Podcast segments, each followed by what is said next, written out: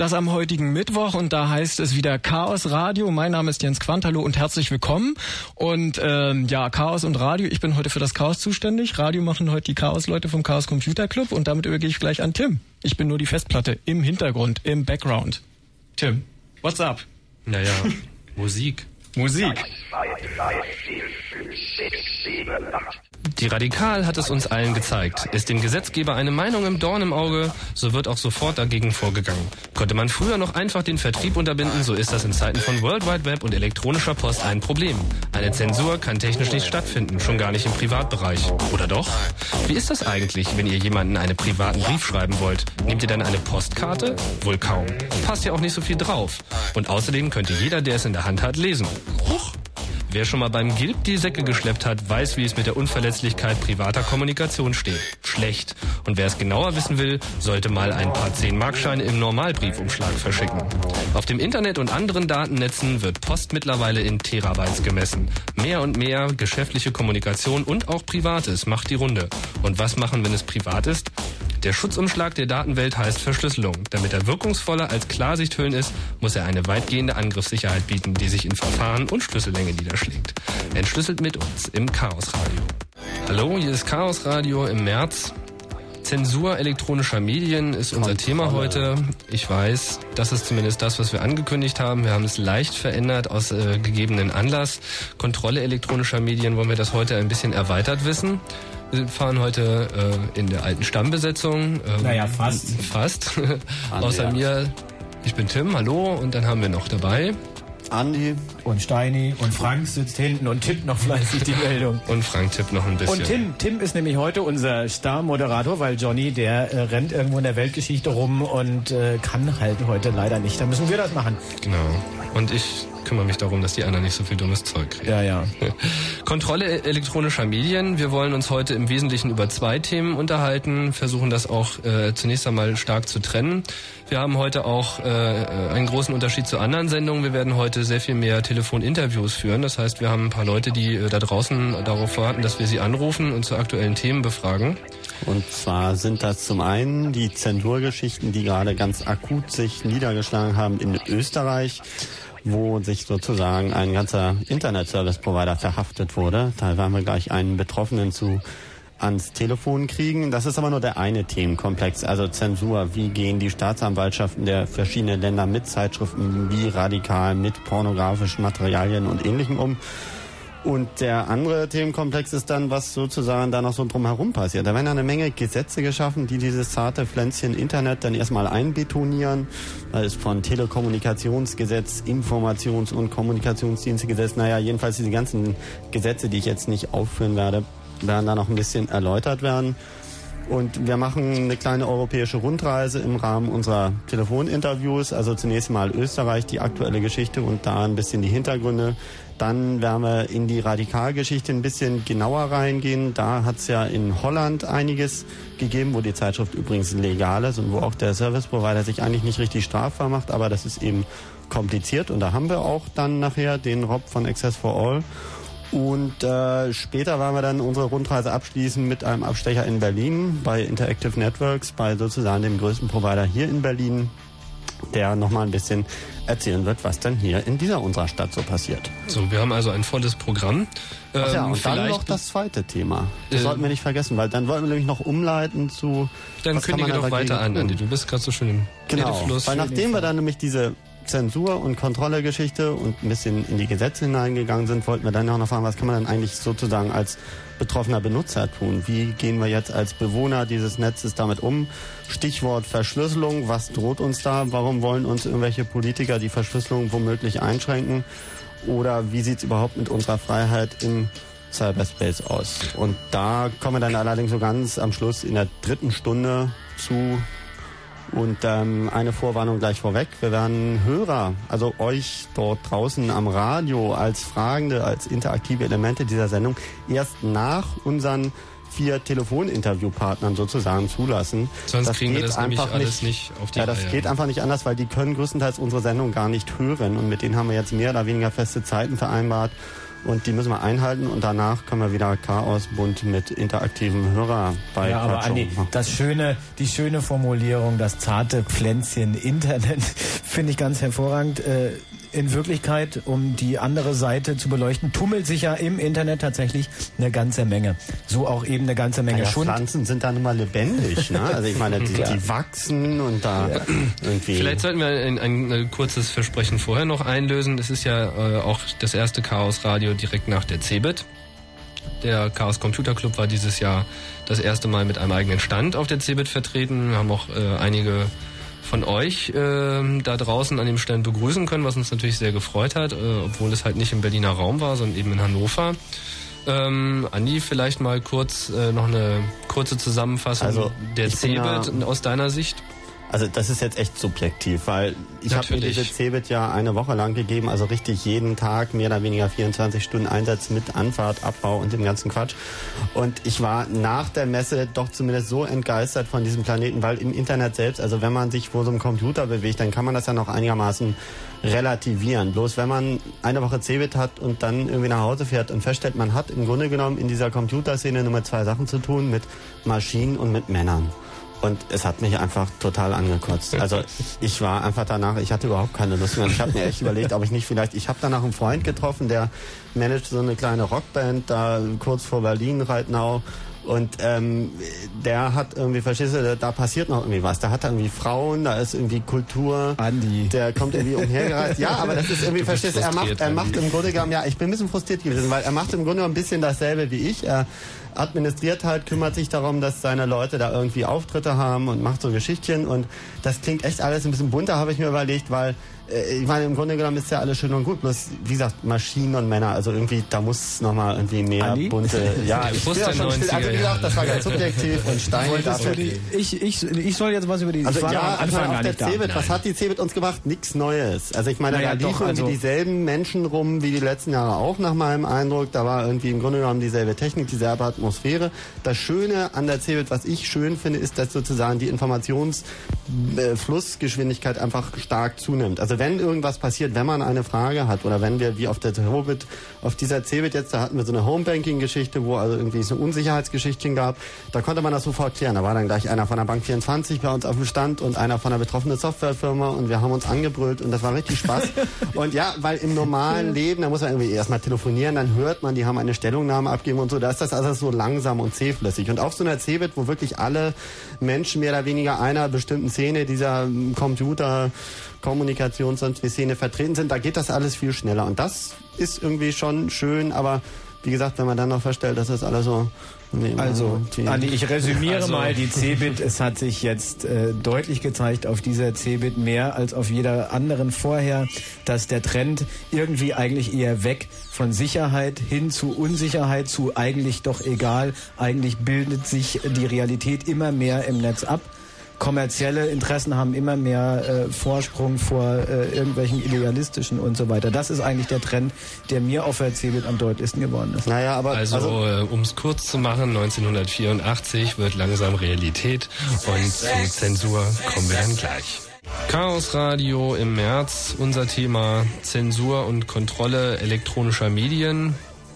Andi, ähm, ist denn Zensur überhaupt schon ein aktuelles Thema? Hat es da schon Fälle gegeben? Wie ist denn der Stand der Dinge? Naja, man muss erstmal zwei Komplexe sozusagen unterscheiden. Es gibt einmal Sachen, die sind zweifelsfrei illegal und zwar mehr oder weniger überall. Zum Beispiel Kinderpornografie. Da braucht man ganz international überhaupt nicht drüber zu diskutieren. Das ist auf jedem Planeten, äh Quatsch, auf jedem Land ja, ja, war schon richtig. illegal, äh, in jedweder Form im Sinne von Produktion, Verbreitung der Bilder, Verkauf und so weiter und so fort. Oder auch Besitz. Oder auch, na, mh, nicht stopp, überall. Vorsicht, nicht, nicht überall. überall ja. Ich sagte ja Oder gerade, das, was überall, also das gibt es im Internet, das heißt Weltrecht nennt sich das. So, und dann gibt es äh, den weniger eindeutigen Bereich und das sind die, ich nenne es mal nationale Empfindlichkeiten. Das ist zum Beispiel die deutsche Regierung, die mit der Zeitschrift Radikal ein Problem hat, hingegen zum Beispiel in Holland das völlig legal ist. Oder was ist die, äh, was ist radikal? Radikal ist eine dem linksextremistischen Spektrum zugerechnete Zeitschrift, die also a politisch wohl recht bissig ist und b dann auch nicht davor zurückschreckt, wenn sie schon über Transport nuklearen Materials mit der Deutschen Bundesbahn berichten, dann auch gleich eine Anleitung zu machen, wie man Züge entgleisen lässt und solche Geschichten. Ist die denn in Deutschland überhaupt zu haben, die Zeitung? Die ist irgendwie zu haben, aber die wird nicht so richtig, also die äh, Produzenten werden als terroristische Vereinigung mittlerweile verfolgt und als solche ist die Zeitschrift also nicht generell verboten, aber jedes einzelne Exemplar ist bisher verboten gewesen aufgrund dem einen oder anderen Aufruf. Ich glaube auch dann aber auch der Besitz, wenn ich da richtig informiert bin. Ja, das kann schon sein, aber da also zumindest man, man wenn man als Verteiler äh, äh, auftrat ja, also, also mehr als sie, eine hatte. Man kann sie auch auf Papier abonnieren, die wird von Holland aus verschickt, weil sie da eben legal ist und man bekommt sie dann äh, mit neutraler Post wohl aus Holland zugeschickt. Aber das ist nicht der Punkt. Also was ich sagen will ist, erstmal als sozusagen grobe Problem, weil zu radikal kommen wir später noch ein bisschen, da haben wir ja einen ganz konkreten Fall. Äh, es gibt also bestimmte Sachen, die sind in Ländern legal und in anderen Ländern nicht. Das sind diese nationalen Empfindlichkeiten, genauso wie in Amerika gibt es diese Freedom of Speech, nach denen ist Nazi-Propaganda völlig okay. Also auch die Verleugnung des Holocaust und so fort ist da einfach legal. Wobei Freedom of Speech ein grundsätzliches amerikanisches äh, Recht ist und nicht eine Eigenschaft des Internet-Handlings in, in den USA. Nein, richtig. Das sind eben unterschiedliche äh, nationale Umgangsweisen, genauso wie die chinesische Regierung beispielsweise ein Problem damit hat, wenn über den politischen Führungsstil ihrer Regierung diskutiert wird oder die Vereinigten Arabischen Emirate mit religiösen Diskussionen, wie sie in deutschen Grundschulen oder in Universitäten geführt werden, auch ein Problem haben. Das sind halt aber international nicht rechtlich irgendwie eindeutige Geschichten. Und das ist das, wo die Juristen im Moment sehr reich werden und wo wir irgendwie sozusagen ein großes Problem haben werden. Und die, die Frage ist da sozusagen, was will man jetzt erstmal vom Grundsätzlichen her? Wir haben jetzt also dieses Internet, einen globalen Kulturraum, der sich einfach nicht darum schert, ob er jetzt in Deutschland ist, in England ist oder ob er Informationen zwischen verschiedenen Ländern transportiert oder einfach nur zwischen verschiedenen Computern, die in einem und demselben Raum stehen. Das macht ja einfach alles technisch überhaupt keinen Unterschied. Und da fangen die Probleme sozusagen an. Und die Frage ist ja, was will man jetzt erreichen? Will man irgendwie diese nationalen Empfindlichkeiten beibehalten und die Zeitschrift radikal, also in Deutschland gar nicht haben? Äh, oder wie soll das funktionieren? Das Netz hat blöderweise die Eigenschaft, sich darum nicht zu kümmern. Es kümmert sich nicht darum, in welchem Land es ist. Und wenn eine Instanz jetzt irgendwie sagt, diese Newsgroup transportieren wir nicht oder diese Webseiten machen wir nicht zugänglich, dann ist das im Zweifelsfall ein ein Störfall, ein Fehler und der wird dann halt umgangen. Der ist zumindest technisch umgehbar für jemand, der an die Information heran will. Und das heißt, mit der Umsetzung dieser nationalen Grenzen sozusagen ins Elektronische, das haut schon mal nicht hin. Da gab, da gab, es ja zu dem Thema auch schon vermehrt äh, Stimmenmeldungen, auch hier in Deutschland. Äh, gab es nicht auch eine Stellungnahme des Innenministeriums, dass ähm, man schon durchaus der Auffassung sei, dass das sich auch tatsächlich technisch nicht durchsetzen ließe? Naja, also die Politiker hinken da zunächst einmal, muss man mal ganz bösartig, glaube ich, behaupten, mit dem Verständnis hinterher. Für die sind die neuen Medien, so wie wir sie jetzt mal nennen, also das Internet, im Wesentlichen elektronische Medien, im Grunde genommen genauso wie die alten Medien, also wie Bücher, Zeitschriften, Fernsehsender oder sonst was. Die glauben also noch, man kann sagen, hier sind die Sender, da sind die Empfänger und äh, hier sind die Grenzen und äh, so muss man das dann durchsetzen. Also zunächst einmal ist das ganz schwierig. Dann der Herr Rüttgers beispielsweise, unser Bundesforschungsminister, das Bundesministerium für Forschung, Technologie und ähnliches, der hat mal so eine Presseerklärung rausgemacht, das Internet ist kein rechtsfreier Raum und kann alles gar nicht angehen. Also da dachte man schon, da geht einer irgendwie los mit ganz anderen Parolen, die man aus ganz anderen Zeitaltern kennt. Aber äh, also so richtige Konzepte haben die nicht. Und was ich ein bisschen erschreckender finde, ist auch die Parteien, wo man jetzt irgendwie, wenn ich jetzt wenigstens hier eine Aufzählung machen könnte und sagen könnte, die CDU sieht das so, die CSU sieht das so, die SPD sieht das so und die Grüne sehen das so. All das ist leider nicht der Fall. Sondern es gibt immer noch vereinzelte Leute. Es gibt den Taus bei der SPD, der, sagen wir mal, unserer Position steht, der sagt, also diese ganzen alten Konzepte sind doch überholt. Und äh, im Netz gibt es nun mal keine Grenzen. Das heißt, man muss sich darauf besinnen, was ist sinnvoll zu verfolgen, was ist irgendwie im Sinne was weiß ich, Kinderpornos, keine Frage, da muss irgendwie der Urheber verfolgt werden. Aber bei irgendwie Nazi-Propaganda, die aus Amerika kommt, was soll man da tun? Das, was der Amerikaner tut, oder der Ernst Zündel zum Beispiel, der sitzt in Kanada, das ist so ein deutscher Neonazi, der sich da eingenistet hat, der genießt ja die Freedom of Speech, den kann man da weder rechtlich belangen noch verhaften lassen. Was der da tut, ist seine verfassungsmäßig garantierten Rechte wahrnehmen. Und ja, aus ist. So, und dann kann man in Deutschland den Kram abrufen. Und jetzt ist die Frage, wie gehen wir damit um? Wollen wir jetzt alle Service Provider erschießen? Oder wollen wir vielleicht den Kindern hier beibringen, dass es eben Nazi-Propaganda gibt und dass man entsprechend irgendwie damit umgehen muss? Mhm. Nun gab es in den letzten äh, Wochen und Monaten diverse Beispiele, äh, nicht nur von äh, Verletzungen sozusagen, also wenn man das jetzt mal aus der Warte betrachtet, was konkret im Internet zugänglich ist, gibt es ja diverse äh, Angebote an verschiedenen Stellen des Netzes, die ganz konkret deutsche Gesetzgebungen streifen, die allerdings mit den Gesetzgebungen in den Ländern, wo sie äh, veröffentlicht werden, also an der Stelle, wo sozusagen die Daten in das Internet gehen, durchaus vereinbar sind. Eins hatten wir ja schon genannt, radikal. Das zweite ist äh, die Zündelpages. Gibt es noch weitere Beispiele? Naja, es gibt äh, wohl eine ganze Reihe von Beispielen, aber ich denke, wir konzentrieren uns hier auf ein paar Fälle, wo man sozusagen deutlich die, die Position sehen kann. Und äh, der wohl krasseste Fall hat sich gerade erst zugetragen. Ich glaube am Wochenende oder am Freitag oder wann war es? Das Freitag. war am Freitag, Freitag ja. in Österreich. Da haben wir gleich am Telefon nach den Nachrichten dann jemanden vom betroffenen Internet Service Provider. Da ist also, weil ein Jahr vorher von dem Server aus angeblich ein kinderpornografisches Bild ins Netz irgendwie eingespielt wurde, auf welchem von einem zugänglich war. Zugänglich, zugänglich war. war. Ja, ja. Und das Allerschönste daran ist, dass die Anzeige nicht etwa aus Österreich selbst kommt, sondern die kommt von der Staatsanwaltschaft in München, weil da irgendwelche äh, wie nennt man die, Blockwarte oder was ja, gab es da für eine digitale Bezeichnung? Blockwarte. Irgendwelche digitalen Blockwarte, also Polizisten, die im Netz patrouillieren, vor einem Jahr da irgendwo auf ein Bild gestoßen sind. Mhm. Und äh, was dann passiert ist, wird uns gleich geschildert, da ist also gleich alles mitgenommen worden. Ja. Und also in der Extremform hat sich das selbst in Deutschland noch nicht zugetragen. Wir hatten ja diesen Fall der Staatsanwaltschaft München, die bei CompuServe in München im letzten Jahr war und die haben dann immerhin noch gesagt, naja gut, äh, okay. irgendwie können wir hier nicht alles mitnehmen. Wir werden, wir werden nach dem äh, Fritz Kurz Info dann mit äh, Michael Herrmann sprechen, von diesem betroffenen Internet Service Provider in Österreich. In Wien, genau. Der heißt äh, VIP in Wien ähm, und dann werden wir jemanden konkret dazu befragen, was dort eigentlich vorgefallen ist. Was wir ganz vergessen haben zu sagen, ist, dass leider wir heute keine Mail lesen können aus technischen Problemen. Wir sind natürlich nach wie vor aufgeschlossen für Post von euch unter der E-Mail-Adresse chaos.orb.de. Der IRC-Channel allerdings Chaos Radio ist offen. Der Andreas sitzt dort und kann euch weitere Fragen zu dem aktuellen Thema oder auch anderen Themen, Themas äh, gerne beantworten. So, am Telefon haben wir jetzt Michael Herrmann von dem vorhin geschilderten Fall betroffenen äh, Internet-Service-Provider in Österreich, VIP. Äh, hallo Michael. Ja, hallo. Ja, vielleicht äh, sagst du uns kurz sozusagen zunächst einmal, wer ihr seid, was ihr normal macht und was da irgendwie sich bei euch zugetragen hat in den letzten Tagen. Oder genau genommen wohl am 20. Ja, also wir sind die Firma VIP. Wir sind ein Internet Service Provider, so wie es auch einige andere gibt natürlich.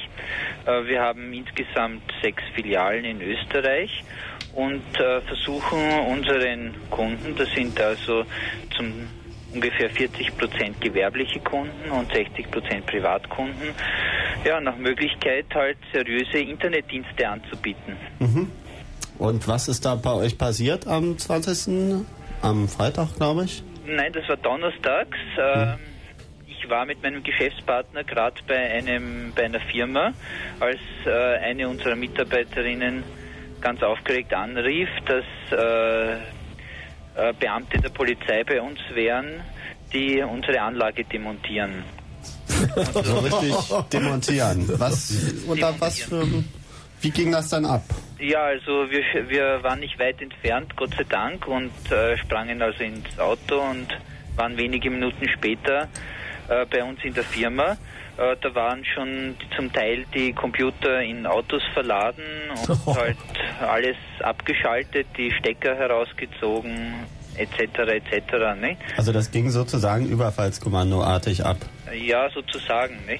Und äh, als wir dann also fragten natürlich, was, äh, was Sache sei, äh, wurde uns ein Hausdurchsuchungsbefehl äh, gezeigt, äh, der äh, den Auftrag hatte, alle zur Beweissicherung dienenden Festplatten zu beschlagnahmen. Ne? Was ist denn der genaue Vorwurf, der euch als Internet Service Provider gemacht wird und, und vor allem, wie lang ist das her, was euch da vorgeworfen wird?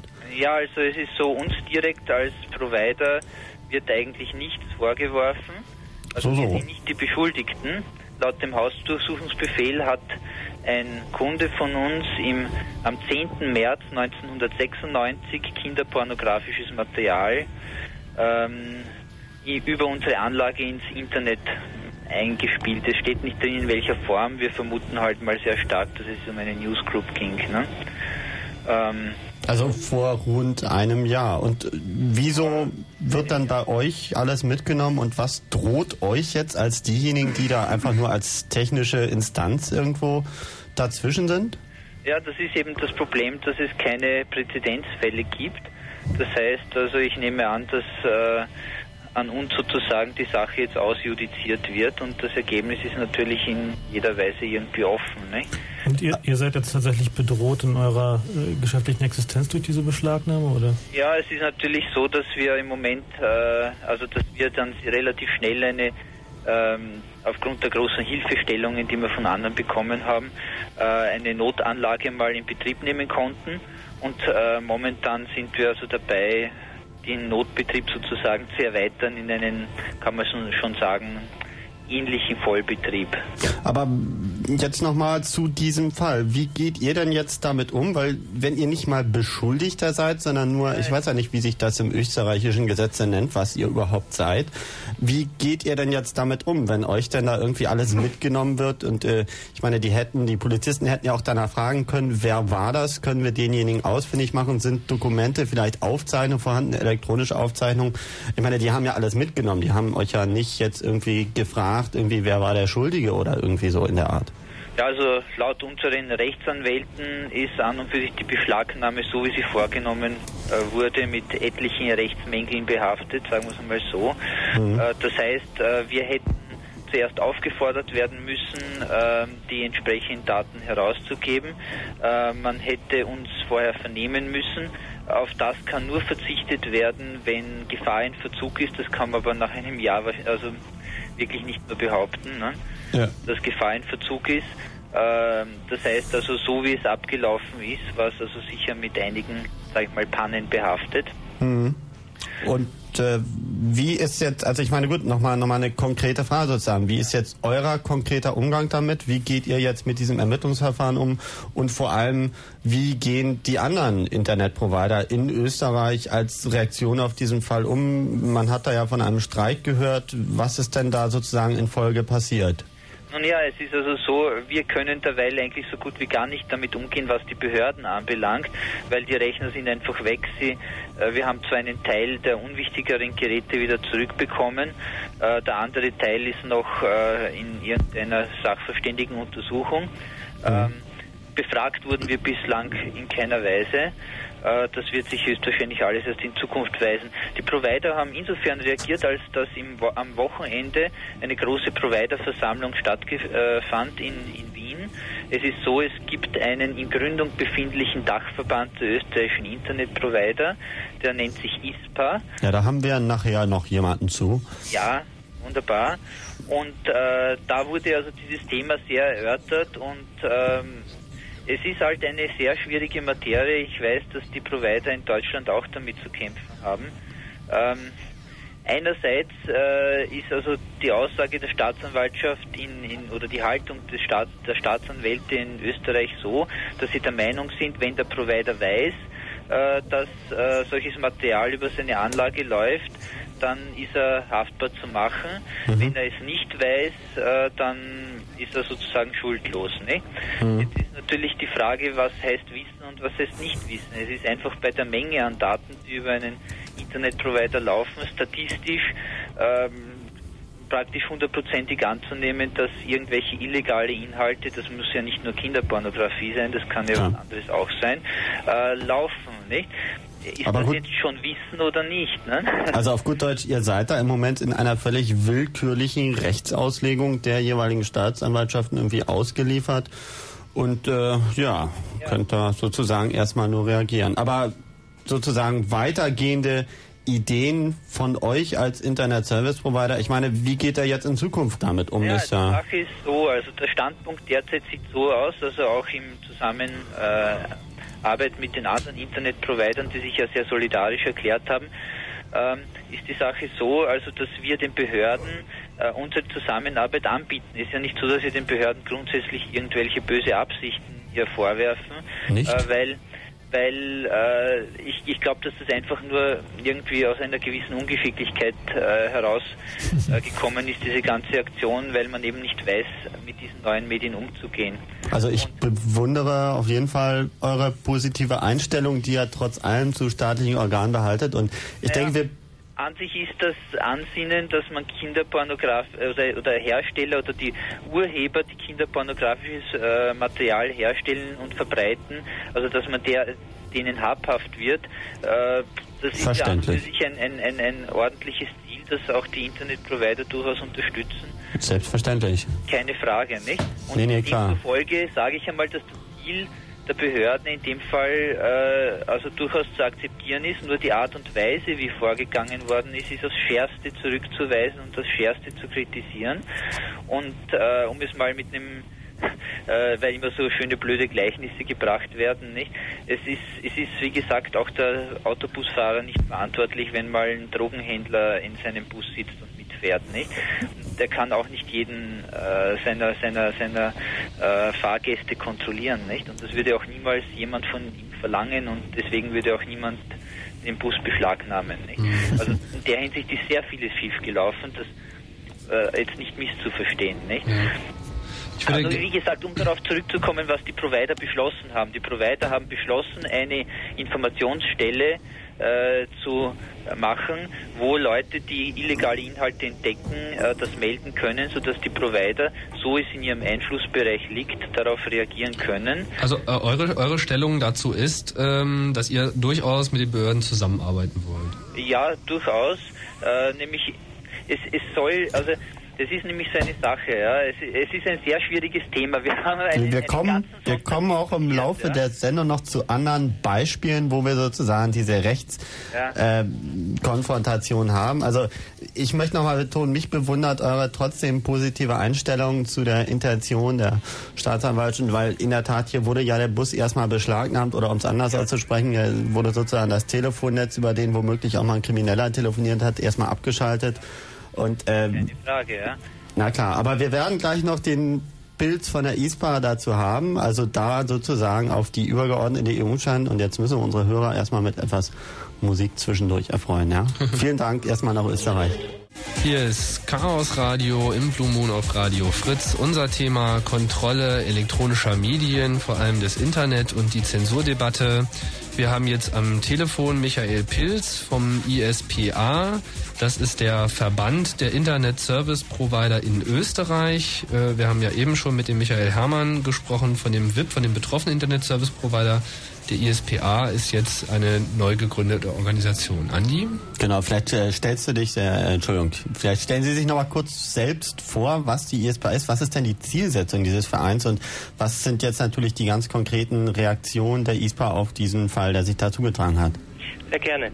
Ich bin Vertreter der ISPA, das heißt, ich bin Rechtsanwalt. Die ISPA ist ein Zusammenschluss von Internetprovidern, praktisch allen Internetprovidern in Österreich, mhm. äh, die sich jetzt gegründet hat.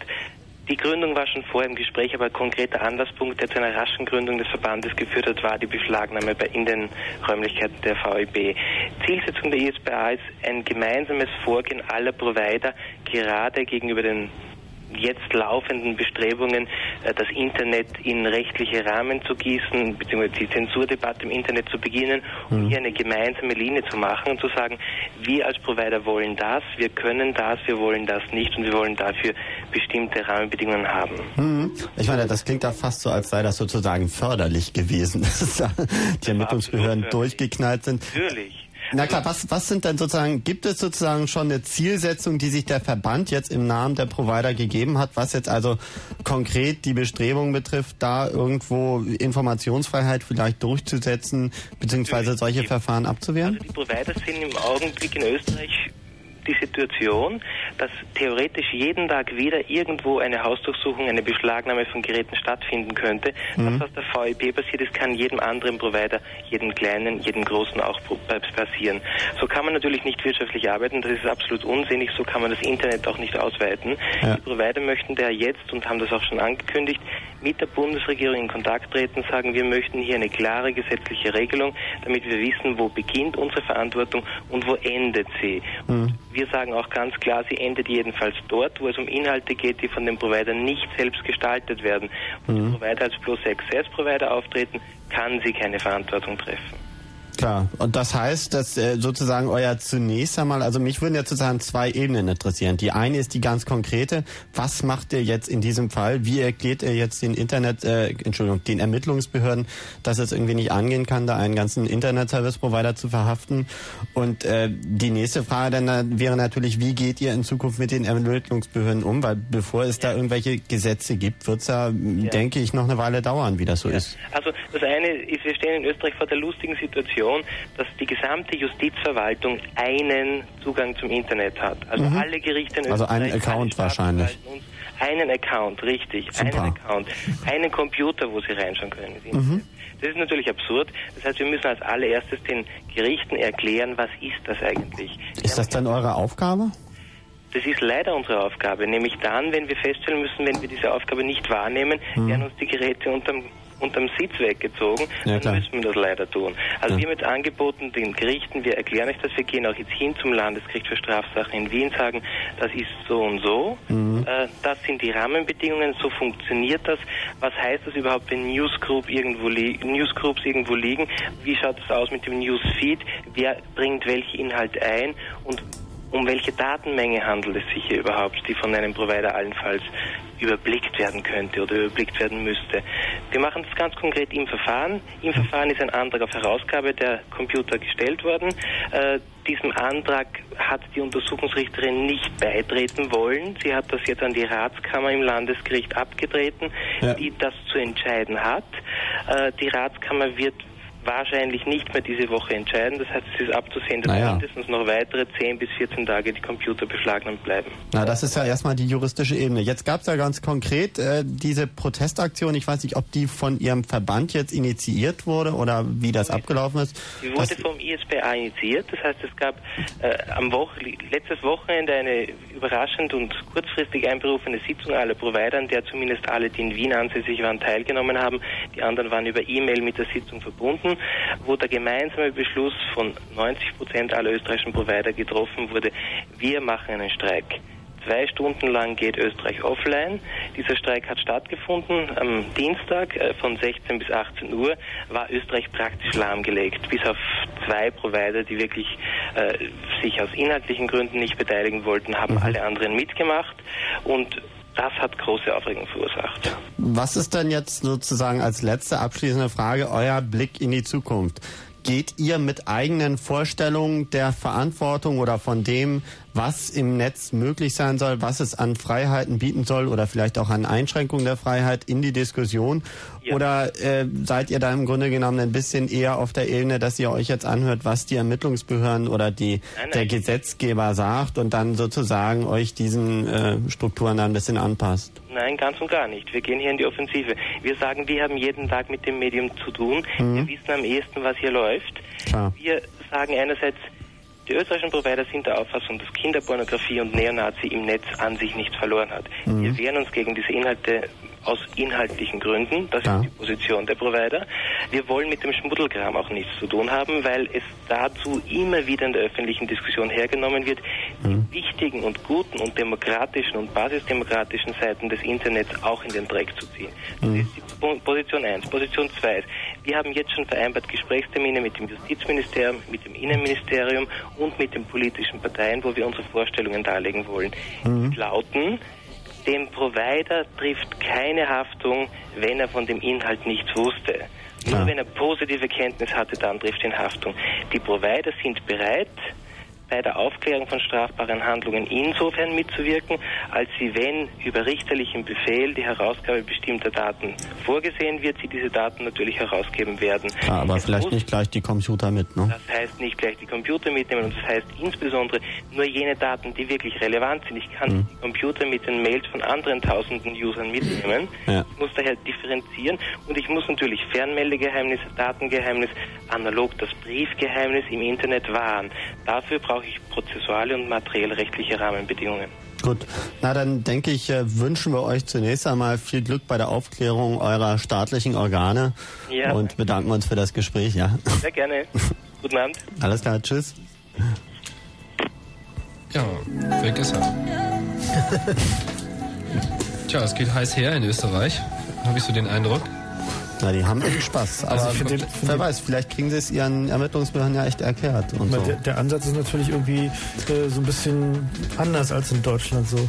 Naja, das würde ich nicht sagen. Wir sind da auch hier dabei, den Politikern. Ich bin auch in Bonn und erkläre ihnen da, wie das ist mit den Bits, die von Computer zu Computer fliegen. Ach nee, das war irgendwie anders. Ach, mach doch mal Musik an. Ne?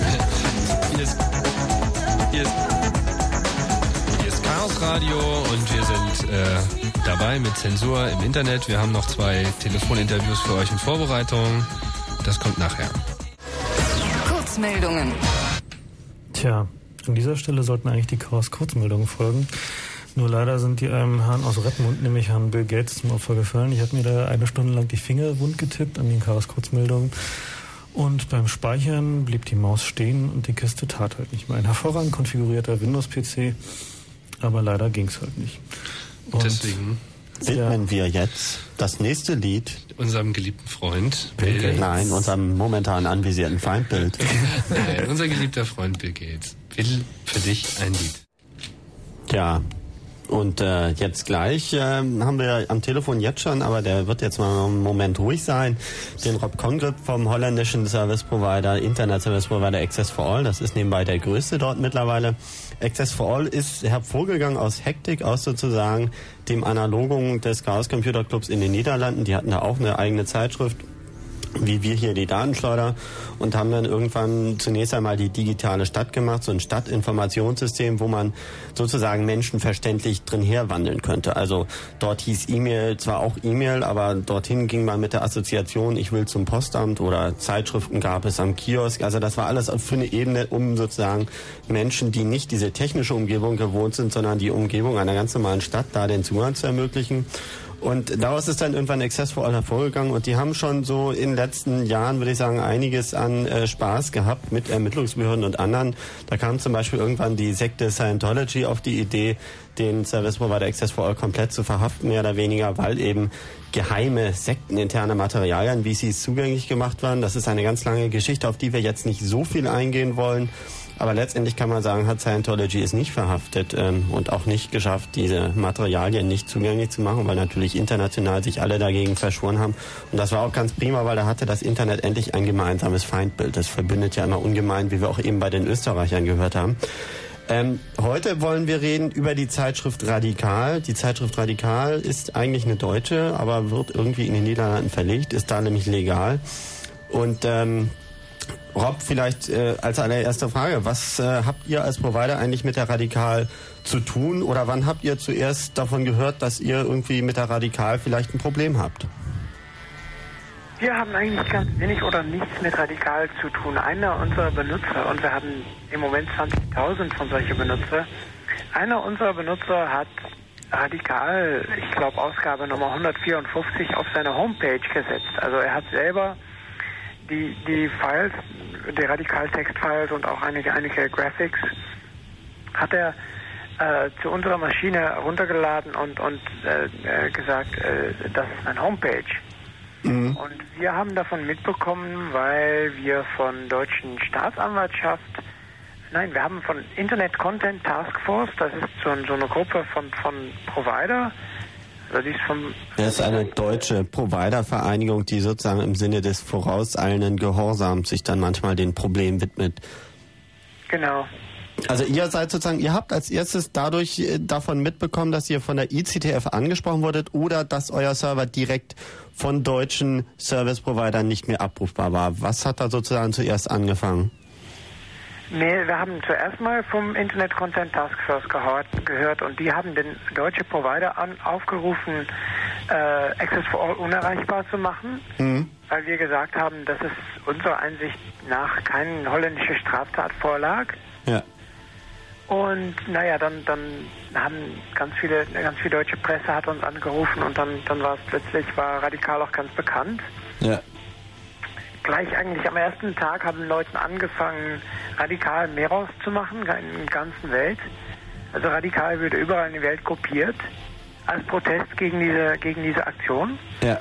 Dann war Access for All vor vier, fünf Tagen von Deutschland aus schlecht erreichbar. Das, äh, also Homepages ja. von Access for All Benutzer werden schlecht aufrufbar. Ja, da kommen wir später noch sozusagen zu. Was mich nochmal interessieren würde, ist zu sagen, was ist denn die Rechtslage, in der ihr euch da bewegt? Wir haben ja schon gehört, die Radikal ist in Holland völlig legal, die kann man da auch am Bahnhofskiosk kaufen.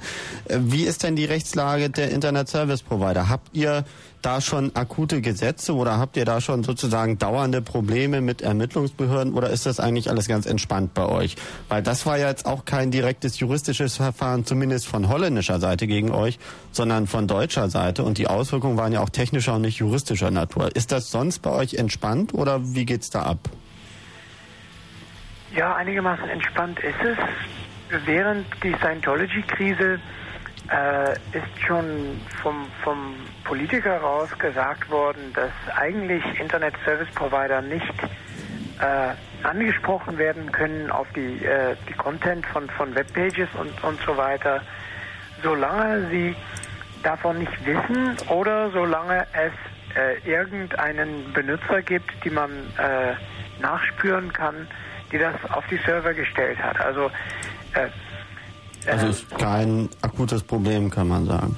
Naja, es, es, äh, es wird also gesagt, ähm, dass nur wenn nur wenn es keine nachspurbaren User gibt, die das drauf, die das, die seine Homepage damit aufgemacht hat, mhm. dann ist vielleicht den, den Provider Ansprechpunkt für juridische, juristische Sachen. Der Generalbundesanwalt hier, der Deutsche, der Herr äh, Nehm heißt er, glaube ich, der hat ja mal äh, bekannt gegeben, dass sozusagen der äh, Herausgeber oder der Geschäftsführer von Access for All, das ist der Philipp, glaube ich, äh, sozusagen durchaus strafrechtlich belangt werden könne, wenn er dann zum Beispiel mal durch Deutschland reist. Er hat also sozusagen implizit äh, angekündigt, dass er ihn verhaften lassen würde, wenn er mal durch Deutschland irgendwie durchreist, weil, wie gesagt, nach deutschem Recht ja diese radikal strafbar ist und derjenige, der sie zugänglich macht, sich irgendwie auch strafbar macht. Äh, wie geht ihr denn damit um oder wie geht Philipp damit um? Reist er jetzt nicht mehr nach Deutschland? Der hat, der hat schon zwei, dreimal nach Deutschland gereist und ist nicht verhaftet worden. Mhm. Aber vielleicht kommt das noch. Vielleicht Aber die Bundesanwaltschaft ist in, dieser, ist in dieser Sache völlig doof, weil die versuchen sogar äh, ein deutsches Parlamentsmitglied die auf ihrer Homepage eine Verweisung zu diesem äh, äh, ja.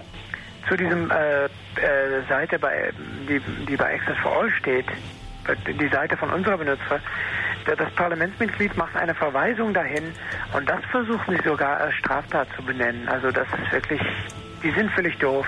Also die drehen sozusagen durch und äh, nun gut, das denke ich war eine prägnante Zusammenfassung. Als, als letzte Frage vielleicht noch, äh, hast du sozusagen für die Zukunft gesprochen jetzt Befürchtungen, dass, was weiß ich, durch diese europäischen Gesetzgebungen, die noch später in unserer Sende hier irgendwie ein bisschen besprochen werden, also dieses PIX-System und diese ganzen Geschichten, dass sich da was ändert, dass sozusagen dieser eher äh, entspannte Umgang mit Holland irgendwie da in problematische Zeiten gerät oder glaubst du, das ist erstmal da nicht so problembehaftet in der Zukunft für euch? Ja, ich glaube, es ist, es ist ganz schwierig zu sagen, in welchen Richtungen die ganze europäische Gesetze, nicht nur für Internet-Content, aber für alles, ja. wohin die sich bewegen. Und das ist also ein ganz großes demokratisches Problem, was, was nicht nur im Bereich vom Internet spielt. Ein großes Wort gelassen ausgesprochen. Okay, sage ich erstmal vielen Dank für das späte Abendinterview und wir machen mal weiter hier, glaube ich. Ne? Ja. Okay, tschüss. Tschüss, Rob. Tschüss. Tschüss, Rob. Tschüss. Vielleicht noch anzumerken, es gab dann auf Demonstrationen von Autonomen Transparente mit der URL äh, von der Radikal, die dann halt darum getragen und auf www access for all at ja. home irgendwas und okay, so weiter stand da groß. Und vielleicht noch kurz, bevor wir dann zu der Musik umwenden, noch eine Geschichte, die Rob angeführt hat. Es ist also so, dass die Angela Marquardt, die ich glaube stellvertretende Vorsitzende der PDS oder irgendwie so eine Position hat sie, mhm. äh, ihrerseits eine Homepage, also eine eigene Seite im BWW hatte, die sie gestaltet hat und da hatte sie einen Link eben drauf, also ein automatisch anklickbares Dings, wo man eben, wenn man da draufklickt, dann wiederum bei Access for All auf dem Server dort landet und radikal abrufen kann. Und ihr wurde jetzt von der irgendwie Generaldingstar-Anwaltschaft Berlin ein Ermittlungsverfahren und das äh, Staatsanwaltschaft und der Prozess ist auch schon eröffnet, wo sie jetzt also angeklagt ist, sie würde das irgendwie zugänglich machen oder fördern oder so. Also Rob hat das glaube ich schon präzise zu formulieren. Das heißt, wenn man also heute einem Holländer oder einem irgendeinem Menschen auf der Welt erzählt, dass er ein bestimmtes Buch, das in Deutschland oder sonst wo vielleicht das muss nicht sein, oder? Ich wollte auch mal den intelligenten Kommentar abgeben. Unglaublich, denke Musik, ey, wenn man, warte mal, wenn man also heute jemandem erzählt, dass ein Buch irgendwo in Alexandria in der Bibliothek steht, dann ist das schon strafbar womöglich. Ja. Ja, ja. Jeder, der auf einen Drogendealer zeigt, kommt sozusagen auch gleich mit in den Knast. genau. Äh, die äh, Homepage von Angela Marquardt und auch die ganzen anderen angesprochenen URLs, einschließlich der URL, die auf die Radikal zeigt, werdet ihr natürlich erhalten über den Chaos-Radio-Ticker, so ihr euch dort eingetragen habt. Also wenn, wenn das, das mal nicht illegal ist, das müssen wir erstmal mit unserer Rechtsabteilung das Lassen wir dann doch besser mal drauf ankommen. Ähm, wer dort noch nicht eingetragen ist, wer also noch nicht einer von äh, Stand heute 292 eingetragenen auf dem Chaos Radio Ticker ist, der klicke sich mal durch zu www.ccc.de äh, slash Chaos Radio oder überhaupt mal durch die Homepage des CCC äh, durchklicken. Da hat sich einiges äh, hinzugefügt. Ihr könnt euch auf die Mailinglist eintragen lassen und dann bekommt ihr immer Vorankündigungen für die nächste Sendung und ihr bekommt auch äh, ein, eine Ergebnissammlung von unserer aktuellen Sendung. Und jetzt bekommt ihr Musik. Genau. Bevor wir jetzt gleich ja, war das jetzt schon verständlich? Bevor ja. wir jetzt gleich den nächsten Gesprächspartner rannehmen, nochmal ganz kurz die Geschichte vollständig. Was war passiert? Die Bundesanwaltschaft hat ein Ermittlungsverfahren gegen die Radikal irgendwie am Laufen, schon längere Zeit. Und dann haben sie irgendwie mitbekommen, dass die also im Internet verfügbar ist.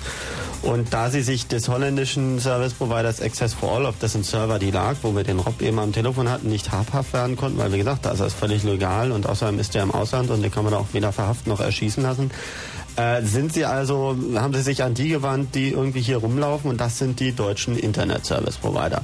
Nun ist natürlich viel zu mühselig für, eine, für so eine Generalbundesanwaltschaft, die alle ausfindig zu machen.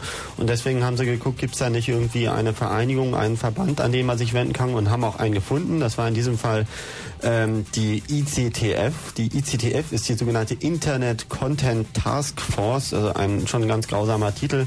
Das ist sozusagen eine Untervereinigung des ECO, des äh, Electronic Commerce Forums, warum das auch immer ECO heißt.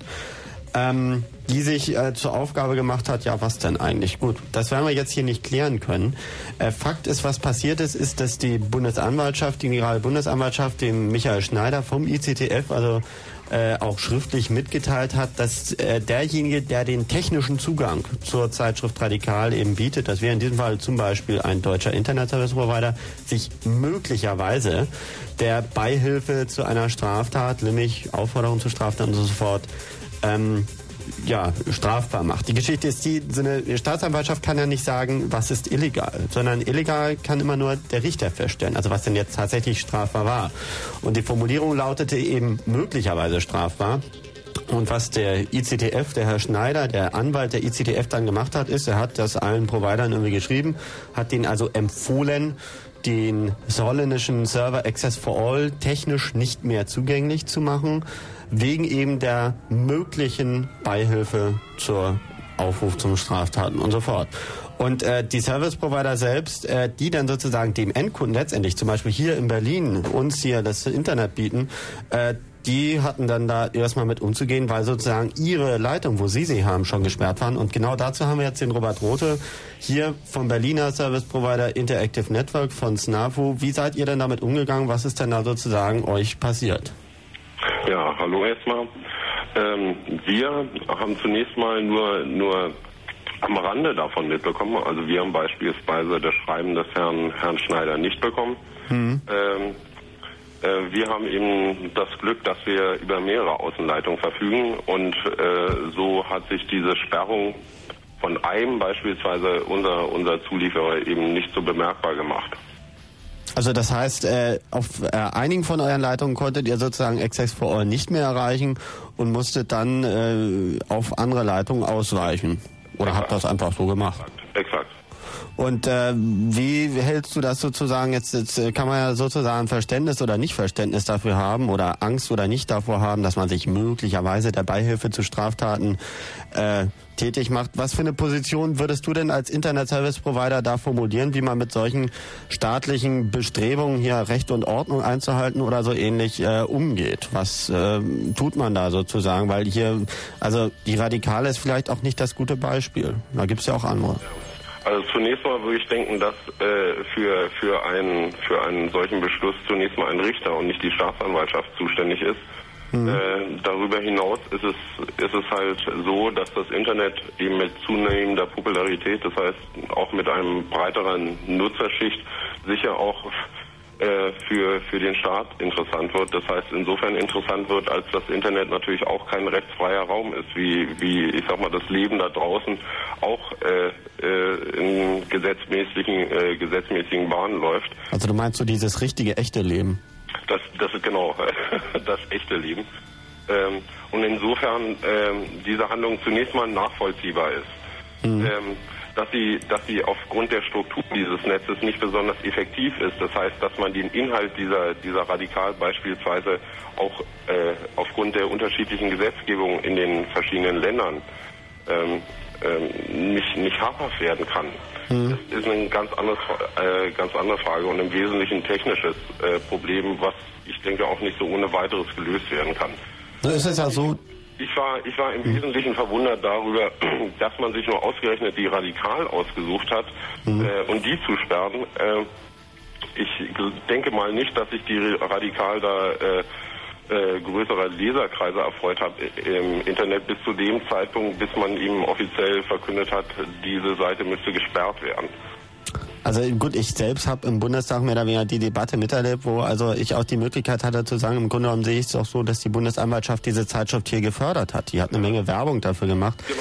Aber ich ich, eigentlich hätten dort irgendwelche Links verkauft werden müssen. Ja, klar, aber um nochmal sozusagen ein bisschen mehr aufs Generelle zu kommen. Ich meine, ihr als Internet Service Provider habt irgendwie eine bestimmte Rolle oder einen bestimmten Anspruch, Informationszugriff, äh, Freiheit, äh, das Einspielen von Informationen äh, zu beliefern. Und das, was der ICTF da macht als Verbund der Provider, als, ich weiß nicht, selbsternannter Verbund, das scheint mir dem noch ein bisschen entgegenzulaufen. Habt ihr denn irgendein Verhältnis zu diesem ICTF oder? Also, zu, zunächst mal zum Grundsätzlichen. Das Internet besteht ja nicht nur aus dem World Wide Web, sondern aus einer ganzen Reihe von Diensten, die, die abgerufen werden können.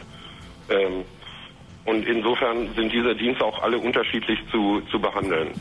Ähm, Beispielsweise, äh, dass, dass diese World Wide Web Geschichte ist eben eine Möglichkeit, doch zu sagen, man macht eben eine, eine Adresse nicht erreichbar, was ja. allerdings nicht dazu führt, ähm, dass zwangsläufig der Inhalt dieser, dieser Seite, die da irgendwann mal publiziert worden ist, nicht erreichbar ist. Das heißt, es ist quasi nur ein, ein Pro-Forma-Handeln. Nun gibt es ja. andere Inhalte, wie beispielsweise Usenet News, mhm. die, ähm, die nun lokal äh, oder meistens zumindest lokal bei dem Provider gehalten werden oder gehalten werden sollen. Ähm, da ist es schon kritischer. Da gibt es beispielsweise Gruppen, die explizit beispielsweise zur Verbreitung der Darstellung von Kinderpornografie oder äh, der Verbreitung von, von geknackter Software oder dergleichen dienen. Und äh, da ist es nur so, dass ähm, das nach deutschem Recht auch für einen nicht nicht Juristen äh, einleuchtend ist, dass das ah. äh, äh, irgendwie nach deutschem Recht nicht vereinbar ist. Und ich sag mal so, da sind wir natürlich auch auf die Mithilfe unserer Nutzer angewiesen, wie, wie der eine Kollege da vom, vom ISPA mitgeteilt hat. Mhm. Die Datenmenge, die im Internet äh, zur Verfügung steht und auch in den User ist so gigantisch groß, dass man natürlich nicht alles äh, äh, sich angucken kann und äh, quasi dort einen Sensor spielen kann, sondern dort müssen wir natürlich äh, oder sind wir auf die Mithilfe unserer Nutzer angewiesen, die uns da eben auf bestimmte Inhalte an, äh, hinweisen. Ja, das, das Was die ICTF angeht, mhm. äh, da haben wir einen, also wir sind Mitglied dieses ECO e.V., aber äh, ganz bewusst eben nicht Mitglied dieser ICTF, weil äh, unseres Erachtens ist zwar ein, ein solcher Zusammenschluss und eine Interessenvertretung der, der deutschen Provider sinnvoll und notwendig, doch in der Form, wie das von der ICTF gemacht wird, doch etwas, etwas kurios. Na klar, also ich meine, das sind jetzt... Die sind, die sind immer noch einen Schritt weiter als, ich sag mal, Leute, die ähm, beispielsweise im Deutschen Bundestag das, das Medium Internet noch gar nicht verstanden haben. Klar, und aber von ihrer Position aus dort... Äh, äh, ich muss dich jetzt sozusagen trotzdem noch unterbrechen, weil es läuft mir die Zeit weg, die wollen hier gleich die Nachricht machen.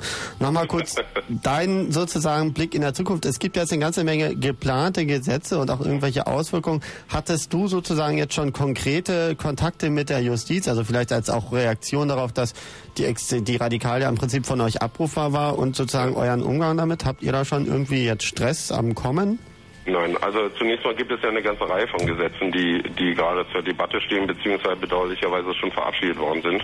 Hm. Ähm, ich, ich kann die Namen jetzt nicht mehr genau auseinanderhalten, aber das, das machen wir nachher noch. Äh, gut, das letzte Gesetz ist meines Erachtens äh, recht gelungen, wenn, wenn gleich es eine Reihe von Gefahren birgt. Das erste Gesetz, was dort, äh, worauf ihr sicher nicht noch eingängen werdet, was die Überwachung und die, äh, sag ich mal, nicht über äh, überschaubare Überwachung gestatten soll, das ist mir äußerst suspekt und ich weiß auch nicht, wie das technisch realisiert werden soll. Hm. Aber, aber jetzt was, ganz konkret ist bei dir da sozusagen, sind die Bemittlungsbehörden also schon auf der Tür gestanden? Ja, also was ähm, wir weisen eben unsere Nutzer eben darauf hin, dass sie für den Inhalt äh, verantwortlich sind, den sie ins Netz stellen. Das Internet ist eben anders als beispielsweise das Radio. Okay, wir telefonieren ja gerade und ich, ich kann mich hier kundtun, aber das Internet ist eben nicht nur ein dialogfähiges, sondern auch bidirektionales Medium. Das heißt, jeder Teilnehmer kann sich dort kundtun. Ähm, und wir weisen eben unsere Nutzer darauf hin, äh, äh, dass sie eben für die äh, von ihnen verbreiteten Inhalte verantwortlich sind. Klar. Und ich sag mal, da gab es sicherlich oder gab es schon einige Fälle, wo dort einige gegen deutsche Gesetze verstoßen haben, ganz, ganz offenbar, ja. Mhm.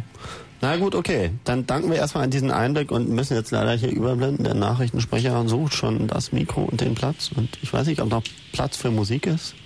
Keiner weiß es. Ich leite. Doch. Damit ist es 23 Uhr und 32 Minuten. Hallo, hier ist Chaos Radio im Blue Moon bei Radio Fritz. Unser Thema ist Kontrolle elektronischer Medien. Wir haben jetzt schon einige interessante Gespräche geführt mit äh, betroffenen Internet-Service-Providern in Österreich und in Holland und in Deutschland. Jetzt haben wir auch genug telefoniert und wir werden uns nachher auch äh, euch dann mal ein bisschen mehr zuwenden. Als äh, Abschluss der Diskussion allerdings müssten wir jetzt wiederum nochmal darauf eingehen, welche konkreten Gesetze denn nun wirklich tatsächlich bereits verabschiedet sind naja, oder beziehungsweise in, in Vorbereitung sind. Da ist ja einiges im Walde.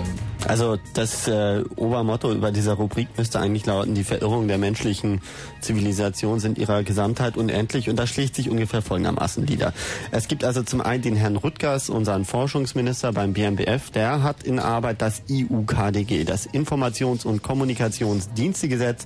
Enthalten darin ist auch die Signaturverordnung und das Gesetz soll eigentlich regeln, wer es wofür verantwortlich ist bei diesen neuen Diensten um sozusagen klar zu sagen, hier haftet der Service Provider und hier nicht. Und nebenbei, diese Signaturverordnung ist angeblich eigentlich dazu da, um also rechtsverbindliche elektronische äh, Vertragsabschlüsse, Geschäftsabschlüsse und so fort zu machen. Das ist also das Gesetz mehr oder weniger fürs Internet, so wie er sich das vorstellt.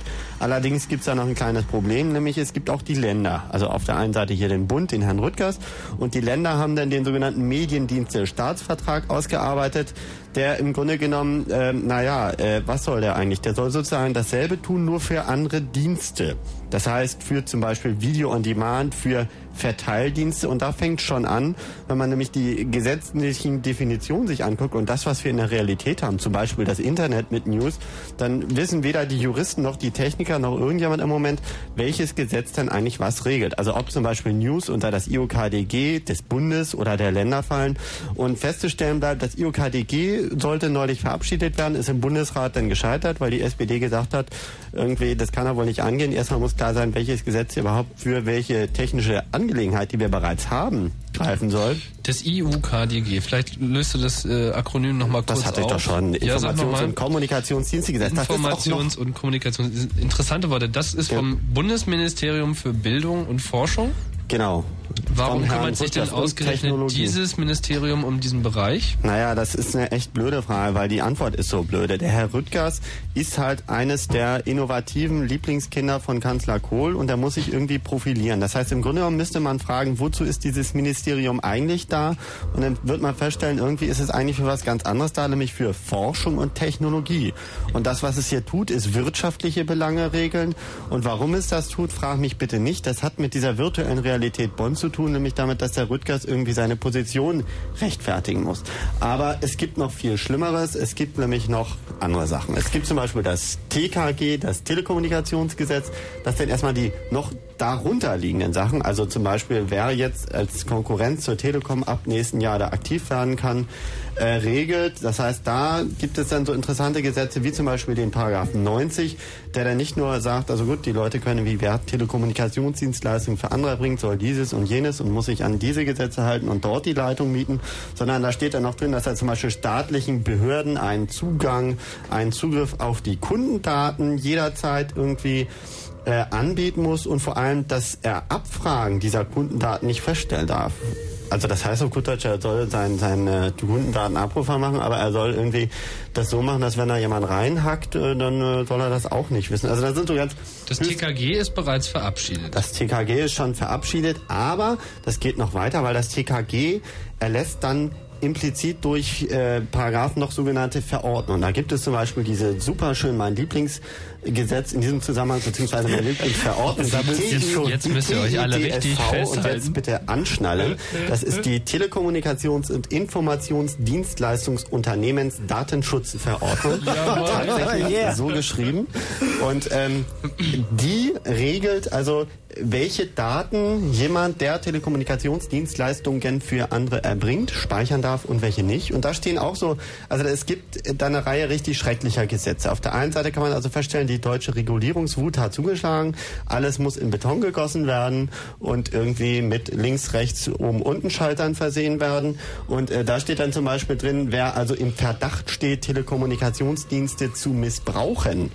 Äh, bei dem dürfen auch, also bei Anschlüssen, die irgendwie missbraucht werden, da dürfen auch die Inhaltsdaten ausgewertet werden. Also nicht wie bisher nur die, wer ruft wen an, sondern auch, was spricht er. Das heißt, da wird sozusagen das Fernmeldegesetz nebenbei irgendwie, dieses Fernmeldegeheimnis wird irgendwie abgeschafft für zumindest Leute wie Hacker oder sowas. Das ist ja von Ganz konkret heißt das, die Telekom oder irgendein anderer Telekommunikationsanbieter darf legal mithören, allein Genau. wenn er schon nur den Verdacht hat. Und der ist immer begründbar. Genau, und äh, gut, da gibt's ja noch irgendwie Regelungen hier und Verordnung da und Unterschrift hier. Aber es wird noch viel schlimmer. Nicht nur diese TEDSV, sondern dann haben wir noch äh, eine Sache, die uns jetzt noch ins Haus steht, drohenderweise, die noch nicht verabschiedet ist, die es noch nicht mal im Entwurf öffentlich gibt und die es angeblich auch nie geben soll, das ist das Kryptogesetz. Also die Regelung, Reglementierung oder Lizenzierung äh, von Verschlüsselungsverfahren, die also womöglich so sicher sind, dass überhaupt keiner mehr mitlesen kann, außer demjenigen, der den Schlüssel weiß. Also staatliche Stellen können dann Kommunikationsströme nicht mehr verfolgen und entsprechend auch nicht einschränken. An der, an der Stelle müssen wir vielleicht noch mal ein bisschen äh, ausholen, um den Hintergrund auch klar zu machen, wovon wir reden. Bisher haben wir ja Aber nur von tun wir das nachher. Hast du noch einen hübschen Gesetzesschmetterling? Nee, ja, ich meine, ich habe noch Gesetzesschmetterling, aber der, die, die Sache ist ja die, wenn wir jetzt das mit dem Kryptogesetz schon machen und es ist schon 23.45 Uhr, dann dann unsere Hörer einfach nur noch vollgedröhnt mit Informationen und dann Also kommt fragen wir Sie doch mal lieber selber. Ähm, wir Ähm. würden gerne eure Meinung äh, hören, hören. Äh, und zwar Zum zu Thema. der Frage, zum Thema zunächst einmal natürlich. Wir sind immer gerne für qualifizierte Beiträge äh, offen. Was ist also schlimmer? Zu viel Reglementierung oder zu viel Freiheit?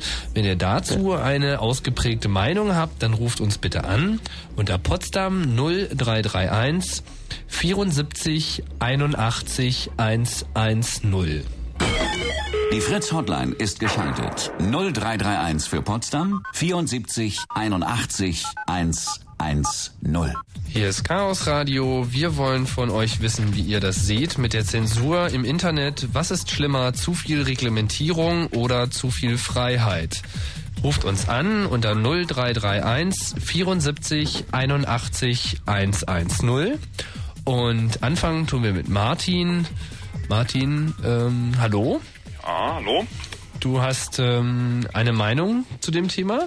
Bist Ja, du für genau. mehr Reglementierung oder bist du für mehr Freiheit auf dem Internet? Ähm, auf jeden Fall mehr Freiheit. Also eigentlich ist ja das so gar nicht ähm, so eingeschränkt im Moment noch nicht. Hoffentlich bleibt es auch so lange noch. Ähm, anderes Problem ist eigentlich, dass äh, wenn man heute mal die Situation heute gerade jetzt im Moment in Berlin betrachtet, wo ja im Rathaus Schönebergs gebrannt hat heute Nachmittag und jetzt das Internet, äh, zumindest die ganzen Hochschuleinrichtungen alle vom Internet runter sind, äh, glaube ist ja eine staatliche Zensur völlig überflüssig und dass man da technisch überhaupt erstmal was richtig stabil hinkriegen müsste, bevor da überhaupt staatlich was reglementiert werden müsste. Kannst du das nochmal kurz wiederholen? Wir haben es nicht ganz mitbekommen. Was war jetzt die konkrete Folge im Internet, dass es heute im Rathaus Schöneberg gebrannt hat? Ja, in Berlin gibt es auch ein ähm, wissenschaftliches Netz, das nennt sich Brain und ähm, das ist nun kaputt, weil das sind Glasfaserringe. Ach Ah, nein, das der Blei ist im Glasfaserring. Eimer? Ja, der ist im Eimer. Da hat es gebrannt, 17 Uhr war es dann zu Ende und jetzt hat keiner Internet mehr. Ah, alles klar. Ja, wobei man muss dazu sagen, da sind natürlich nicht alle in Berlin drüber angeschlossen, sondern im Wesentlichen die äh, Hochschulen und einige Forschungszentren. Ja, selbst bin ich auch betroffen. Bist du auch betroffen? Ja, nee. Deshalb wollte ich das eigentlich nur anmerken, dass da eigentlich technisch viel wackelige Sachen noch da sind, als dass man jetzt politisch, glaube ich, was irgendwas regulieren könnte, sollte. Naja gut, ich meine, die technische äh, Sicherheit, dass Presse äh, herausgegeben wird, ist ja auch nicht gegeben, in dem Moment, wo die Druckerei abbrennt. Ähm, die Frage der Zensur ist ja eigentlich eine andere. Also du bist aber grundsätzlich der Meinung, dass man eher weniger reglementieren sollte. Wie äh, würdest du denn dann den Leuten entgegnen, die jetzt danach schreien, aber das geht ja alles nicht, weil das ist ja dann Wildwuchs und dann kann ja jeder kommen? Na, es gelten ja bereits Gesetze und es ist ja absolut kein rechtsfreier Raum, obwohl, also sagen wir mal, der Staat, der hat ja auch die Möglichkeit, Rechtshilfegesuche äh, zu, Ersuche, glaube ich, heißt das, äh, zu stellen und äh, dementsprechend nachzukommen, wenn sie konkrete Hinweise haben, wenn irgendein Nutzer dort strafliches Material ins Netz gestellt hat. Bloß wenn dort dann gleich der ganze Provider mit eingesackt wird mit seiner gesamten Technik, wie das bei diesem Provider VIP in Österreich passiert ist, dann ist das dann natürlich nicht so toll. Naja, der Staat hat ja da so ein Problem. Äh, wenn man, das noch nicht ganz. Naja, äh, nicht nur das, sondern äh, es ist ja so, dass man Rechtshilfeersuchen im normalen internationalen Verkehr nur dann stellen kann, wenn es sich tatsächlich um Vergehen handelt, äh, die halt so ernsthaft sind, so halt so Mord oder Unterschlagung oder sowas. Äh, diese sogenannten äh, Ideologiedelikte, also wo es halt so um Nazi-Geschichten oder sowas geht, äh, die sind ja international ganz unterschiedlich geregelt. Also in Saudi-Arabien sind ja Sachen verboten, die in Deutschland halt irgendwie überhaupt nicht äh, verboten sind und so Also weiter. ganz konkret, was, äh, was macht man, wenn jetzt irgendwelche äh, äh, Gläubigen meinen, äh, Bilder von Frauen dürften nur mit Schleier veröffentlicht werden und wenn da andere Bilder kommen, dann ist das strafbar. So, und gibt's da jetzt einen Rechtshilfeersuch? Ich meine, da ersticken wir. Bist du denn schon mal auf Kinderpornografie gestoßen im Internet, Martin? Also normalerweise, mh, wenn man mal, man kann sogar eigentlich, also ich habe noch in so einer Computerschule zu tun und wenn man dort die Kinder betrachtet, die finden eigentlich mit ein bisschen Klicken das ziemlich schnell und da muss man dann auch ziemlich hinterher sein, dass das dort halt nicht so das Hauptthema ist und dass man mit den Kindern da schon vernünftig mal drüber redet oder halt mit Kindern, wie man mit Kindern redet und denen das beibringt, äh, was das für eine Bedeutung hat und warum das äh, eigentlich nicht so gut ist, wenn sie sich das anschauen, warum das im Gesetz so steht und so weiter. Pornos oder Kinderpornos? Ähm, Also wir suchen, wir suchen ja auch schon seit äh, geraumer Zeit intensiv und wir finden immer nichts. Echt nicht? Nein. Müsst ihr mal gut suchen. Ja, eigentlich finden wir sonst immer alles, aber äh, an der Stelle finden wir eigentlich immer nur Seiten, wo Kinderpornografie draufsteht, aber leider nicht drin ist. Also sagen wir mal so, Oder Gott sei Dank. Sachen äh, kriegt man eigentlich so auch nicht. Also so die ganzen Sachen, die man so kriegt, sind natürlich eigentlich erst ab 18. Aber ähm, zumindest wenn man unter 18 ist, ist es glaube ich schon ein Problem. Aber so Mhm. verbotene Sachen, wirklich verbotene Sachen, gibt es soweit erstmal nicht so zu finden, auch nicht versuchen. Okay, Martin, dann danken wir für deinen Anruf. Und äh, der nächste Anrufer ist Arnim. Hallo Arnim. Ja, hallo. Hier bin ich. Ja, du bist für viel Reglementierung oder für viel Freiheit im Ja. Internet? Eigentlich für viel Freiheit, weil äh, es gibt eigentlich so viel Reglementierung, in der, ob nur hier oder dort, in, in der gesamten Welt. Machst du dein Radio leise? Ja, ein bisschen. Ja, Kumpel versucht Willst du schon wieder reglementieren, mal, mal. Ja, Moment. Ja. So, äh, so jetzt schon besser, ne? Ja. Ja, hervorragend. Jetzt hört ihr auch viel besser hier im Ohr. Nee, also äh, wie gesagt, ich bin da eigentlich für äh, unheimlich Freiheit, weil es ist eigentlich so mehr oder weniger der letzte Platz, der uns geblieben ist, um freie Äußerungen zu tätigen, die unreglementiert über die ganze Welt gehen können. Und wie geht man dann mit Leuten um, die sozusagen, ich meine, es gibt da schon Grenzen, ne? Also ja, sicherlich gibt es Grenzen, aber äh, das ist doch nun so, ich, ich meine, ich bin jetzt in, in dem Alter, wo ich also sage, ich bin 39, 39 und ich bin eigentlich einer von denjenigen, äh, vor denen mich meine Eltern gewarnt haben. Mhm. Ja, es ist so. Äh, und genauso werde ich also, äh, oder werden meine Kinder irgendwann mal in dem Alter sein, vor denen ich sie selber gewarnt habe. Naja gut, ich meine, solange du das als... Sachen umzugehen, das ist eine Frage der Erziehung. Ja. Egal in, in welcher Form jetzt. Äh, wenn ich dich als Elternteil eine ein gewisse Obachtspflicht oder, oder wie auch immer du das nennen willst, äh, eine Einwirkung auf die Kinder ausübe, mhm. werde ich also nicht äh, äh, erreichen, dass da also frei entscheidende Menschen äh, heranwachsen, sondern reglementieren oder Leute, die mit Reglementierung aufgewachsen sind, werden mhm. also mit diesen Reglementierungen weiterleben müssen. Okay, also du bist äh, auch der Meinung, dass äh, zu viel Reglementierung nur schadet. So Alle ist es auf alle, auf alle Fälle. Meine, Alles klar. Annehmen? Beziehungsweise Verlagerung auf die Okay. Wir, wir, danken dir für den Anruf. Alles klar. Tschüss. Mhm. Tschüss. Ähm, Holger. Hallo Holger. Hallo. Was ja. ist äh, dein Standpunkt in der Diskussion? Ja, ich bin deutlich auch gegen zu viel Reglementierung. Ich möchte mich zunächst mal in weiten Teilen äh, Anim anschließen. Ähm, ich wollte es eigentlich auf einen, also versuchen ganz einfach auf den Punkt zu bringen. Das ist vielleicht zu einfach, um dem so richtig gerecht zu werden, aber ähm, ja, ich versuche es trotzdem mal. Und zwar jede Reglementierung in, in einer Demokratie dient ja eigentlich dem Schutz der Freiheit der anderen. Mhm. Und wenn man zu viel Reglementierung macht, dann schränkt man dazu äh, dadurch die Freiheiten ein. Und ohne dass das jetzt in dem Sinne einen Schutz bringt, weil äh, sonst wäre es ja nicht zu viel also irgendwie an Reglementierung. Insofern ähm, ja, bin ich der Meinung, also was da im Vordergrund steht bei dem Ganzen, ist ja eigentlich immer also dass jeder so viel Freiheit haben sollte.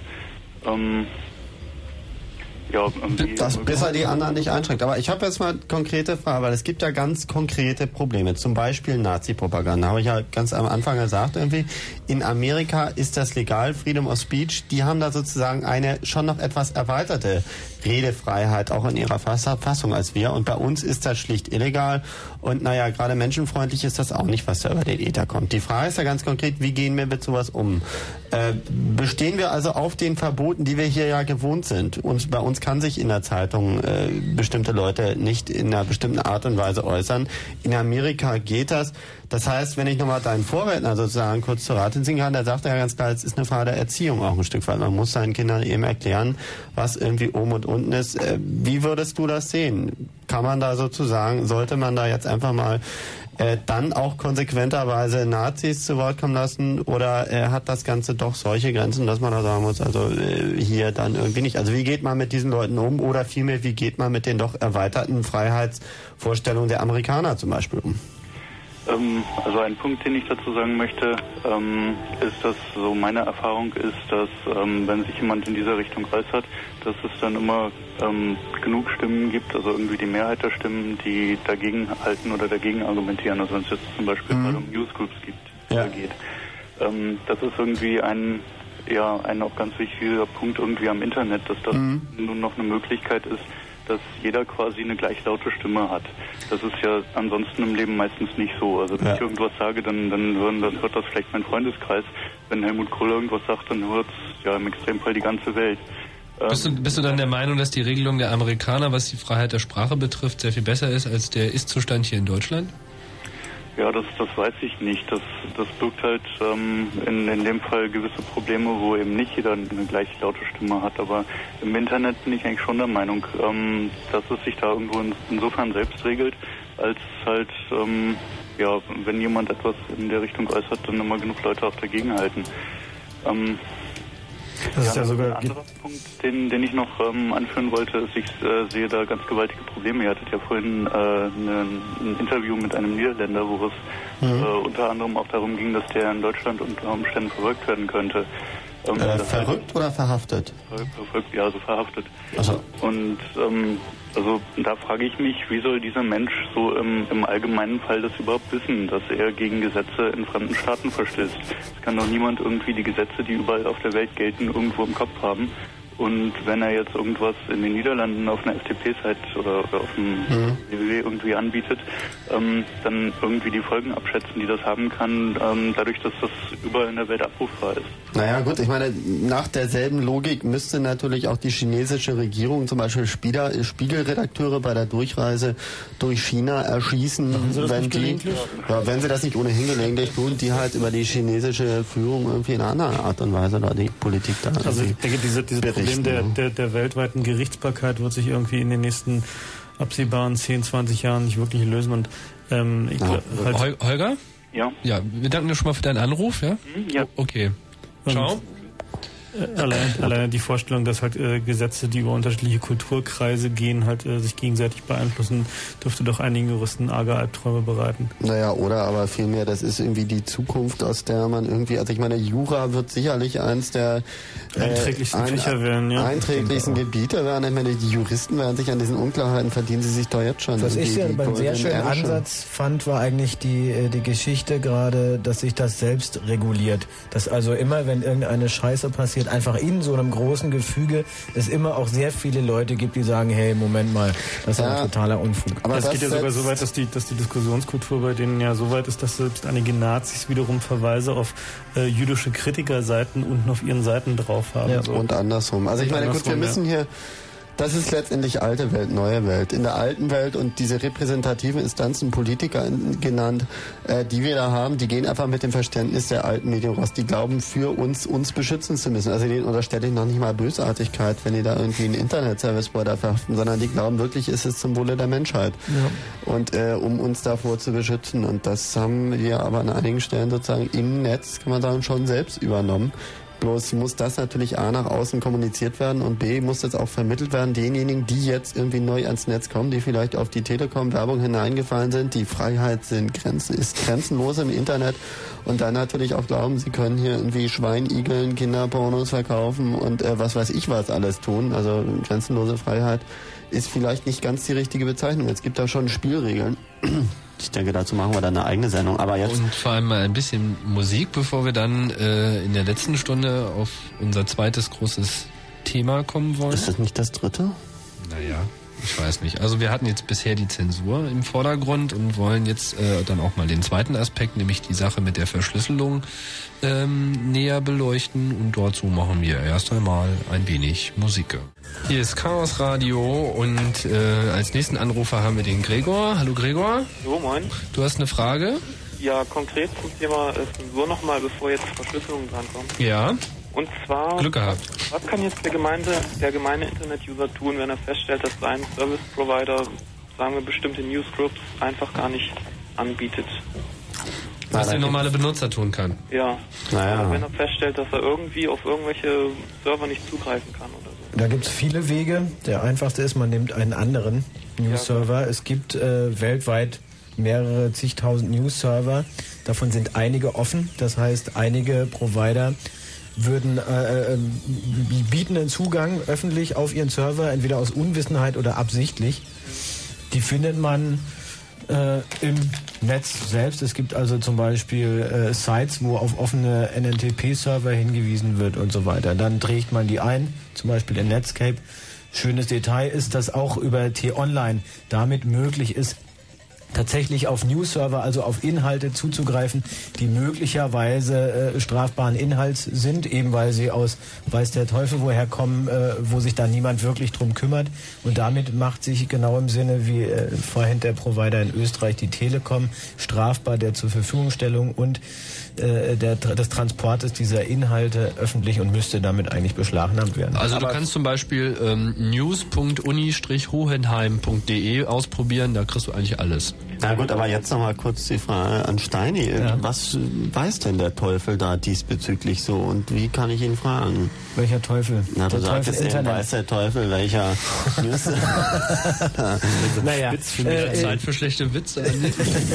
Nein, ich würde also ich sagen, meine, ist die einfach Frage mal des Hörers da damit beantwortet oder nicht, ist die Frage, war der das sozusagen konkret genug? Weil die Frage ist ja tatsächlich, also es ist auch so, dass es in der Tat die Alternative gibt, den Service Provider zu verklagen, weil der hat ja auch äh, äh, dir gegenüber die Na Verpflichtung. Ja, aber die meisten haben halt äh, also es gibt einen juristischen Formbrief dazu. Aber die meisten haben Geschäftsbedingungen, in denen sie halt irgendwie klar dir sagen, irgendwie, dass du hiermit unterschreibst, dass du dich damit einverstanden erklärst, dass du nicht das ganze Internet vollständig und nach Schönheit genießen kannst, sondern dass es halt sein kann, dass aus technischen oder juristischen Gründen bestimmte Teile nicht verfügbar sind. Gut, dann müssen wir also feststellen, wir haben hier, wir haben hier Moment, darf ich mal ganz kurz, wir haben hier nicht Kurz. den Nutella-Effekt. Es ist nicht so, dass überall, wo Internet draufsteht, auch Internet drin ist, richtig? ähm, naja, aber eigentlich schon sein sollte. Also wenn ein Internet-Service-Provider auf den Kunden zugeht und sagt, ich gebe dir Internet, dann muss er das auch tun.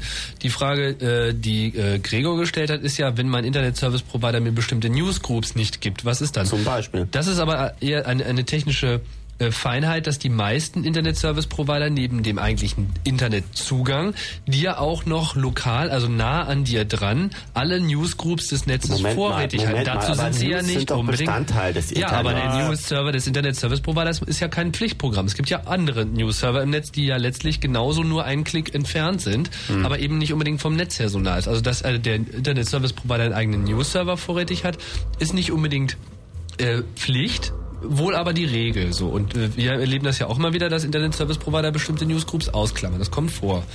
Und ähm, wenn du das halt umgehen willst, dann nimmst du einfach einen anderen News-Server. Wenn ein Internet-Service-Provider dir den Zugang zu einem bestimmten News-Server verbietet, dann ist es schon ein kritischer Punkt. Und in dem Moment sollte man auch auf den Service-Provider zugehen und sagen, hey, was machst du da eigentlich? Warum sperrst du jetzt bestimmte IP-Adressen oder bestimmte äh, DNS-Einträge? Äh, das will ich nicht, dann wechsle ich zur Not den Provider. Also ganz konkret, Alta Vista fragen nach Open NNTP Server und dann kommst du weiter. Hat das deine Frage beantwortet? Äh, ja, so ziemlich. Nur das mit dem Formbrief wollte ich nochmal fragen. Ich bin jetzt nicht beim, beim kommerziellen Provider, sondern bei der TU Berlin. Ich denke mal, da muss man damit äh, zufrieden sein, was man kriegt, oder? Klar. Man auch kostenloses. Also bei, Ja, bei den wobei, Unis, wie gesagt, bei das den ist Unis eine Frage, ja, was- Bei den Unis gibt es auch äh, Beschlüsse von den, den jeweiligen akademischen Gremien dazu, äh, wie mit News umgegangen wird. Und in den meisten Fällen ist es so, dass äh, da beschlossen wird, dass halt äh, Gruppen, die nicht für den unmittelbaren äh, sozusagen Universitätsbetrieb notwendig sind, dass die halt meistens nicht mehr geführt werden. Also zum Beispiel in Berliner Unis äh, sind zwischenzeitlich halt praktisch alle äh, Sechspunkt-Sterngruppen und umgekehrt äh, nicht mehr erreichbar und so weiter und so fort. Das hat aber auch teilweise, äh, habe ich mir versichern lassen, mit der Last zu tun, weil einige von diesen Newsgroups befördern tatsächlich Megabytes pro Tag und da haben die halt einfach irgendwann keinen Bock mehr drauf gehabt. Das ist absolut verständlich, aber jetzt suche ich zum Beispiel konkret die Newsgroups, die Newsgroup, die früher, früher mal T-Netz Drogen hieß und jetzt glaube ich Z-Netz Altdrogen. Ja, die ist umbenannt worden. Da haben viele Leute gedacht, dass die gesperrt wurde, aber die wurde tatsächlich nur umbenannt. Wie heißt die jetzt? Äh. Drogen, oder? Ja, irgendwas noch mit Drogen, aber irgendwas davor. Habe ich jetzt leider nicht parat. Vielleicht ähm, bist du irgendwie auf IRC. Andreas, schick uns doch mal eine SMS mit der aktuellen Newsgroup. Dann geben wir das nachher durch, okay? Ja, das wäre gut. Alles klar. Okay. Okay. Gut, Gregor. Tschüss, Gregor. Tja. Und jetzt? Zum nächsten Punkt. Die NSA. Das Ohr des großen Bruders.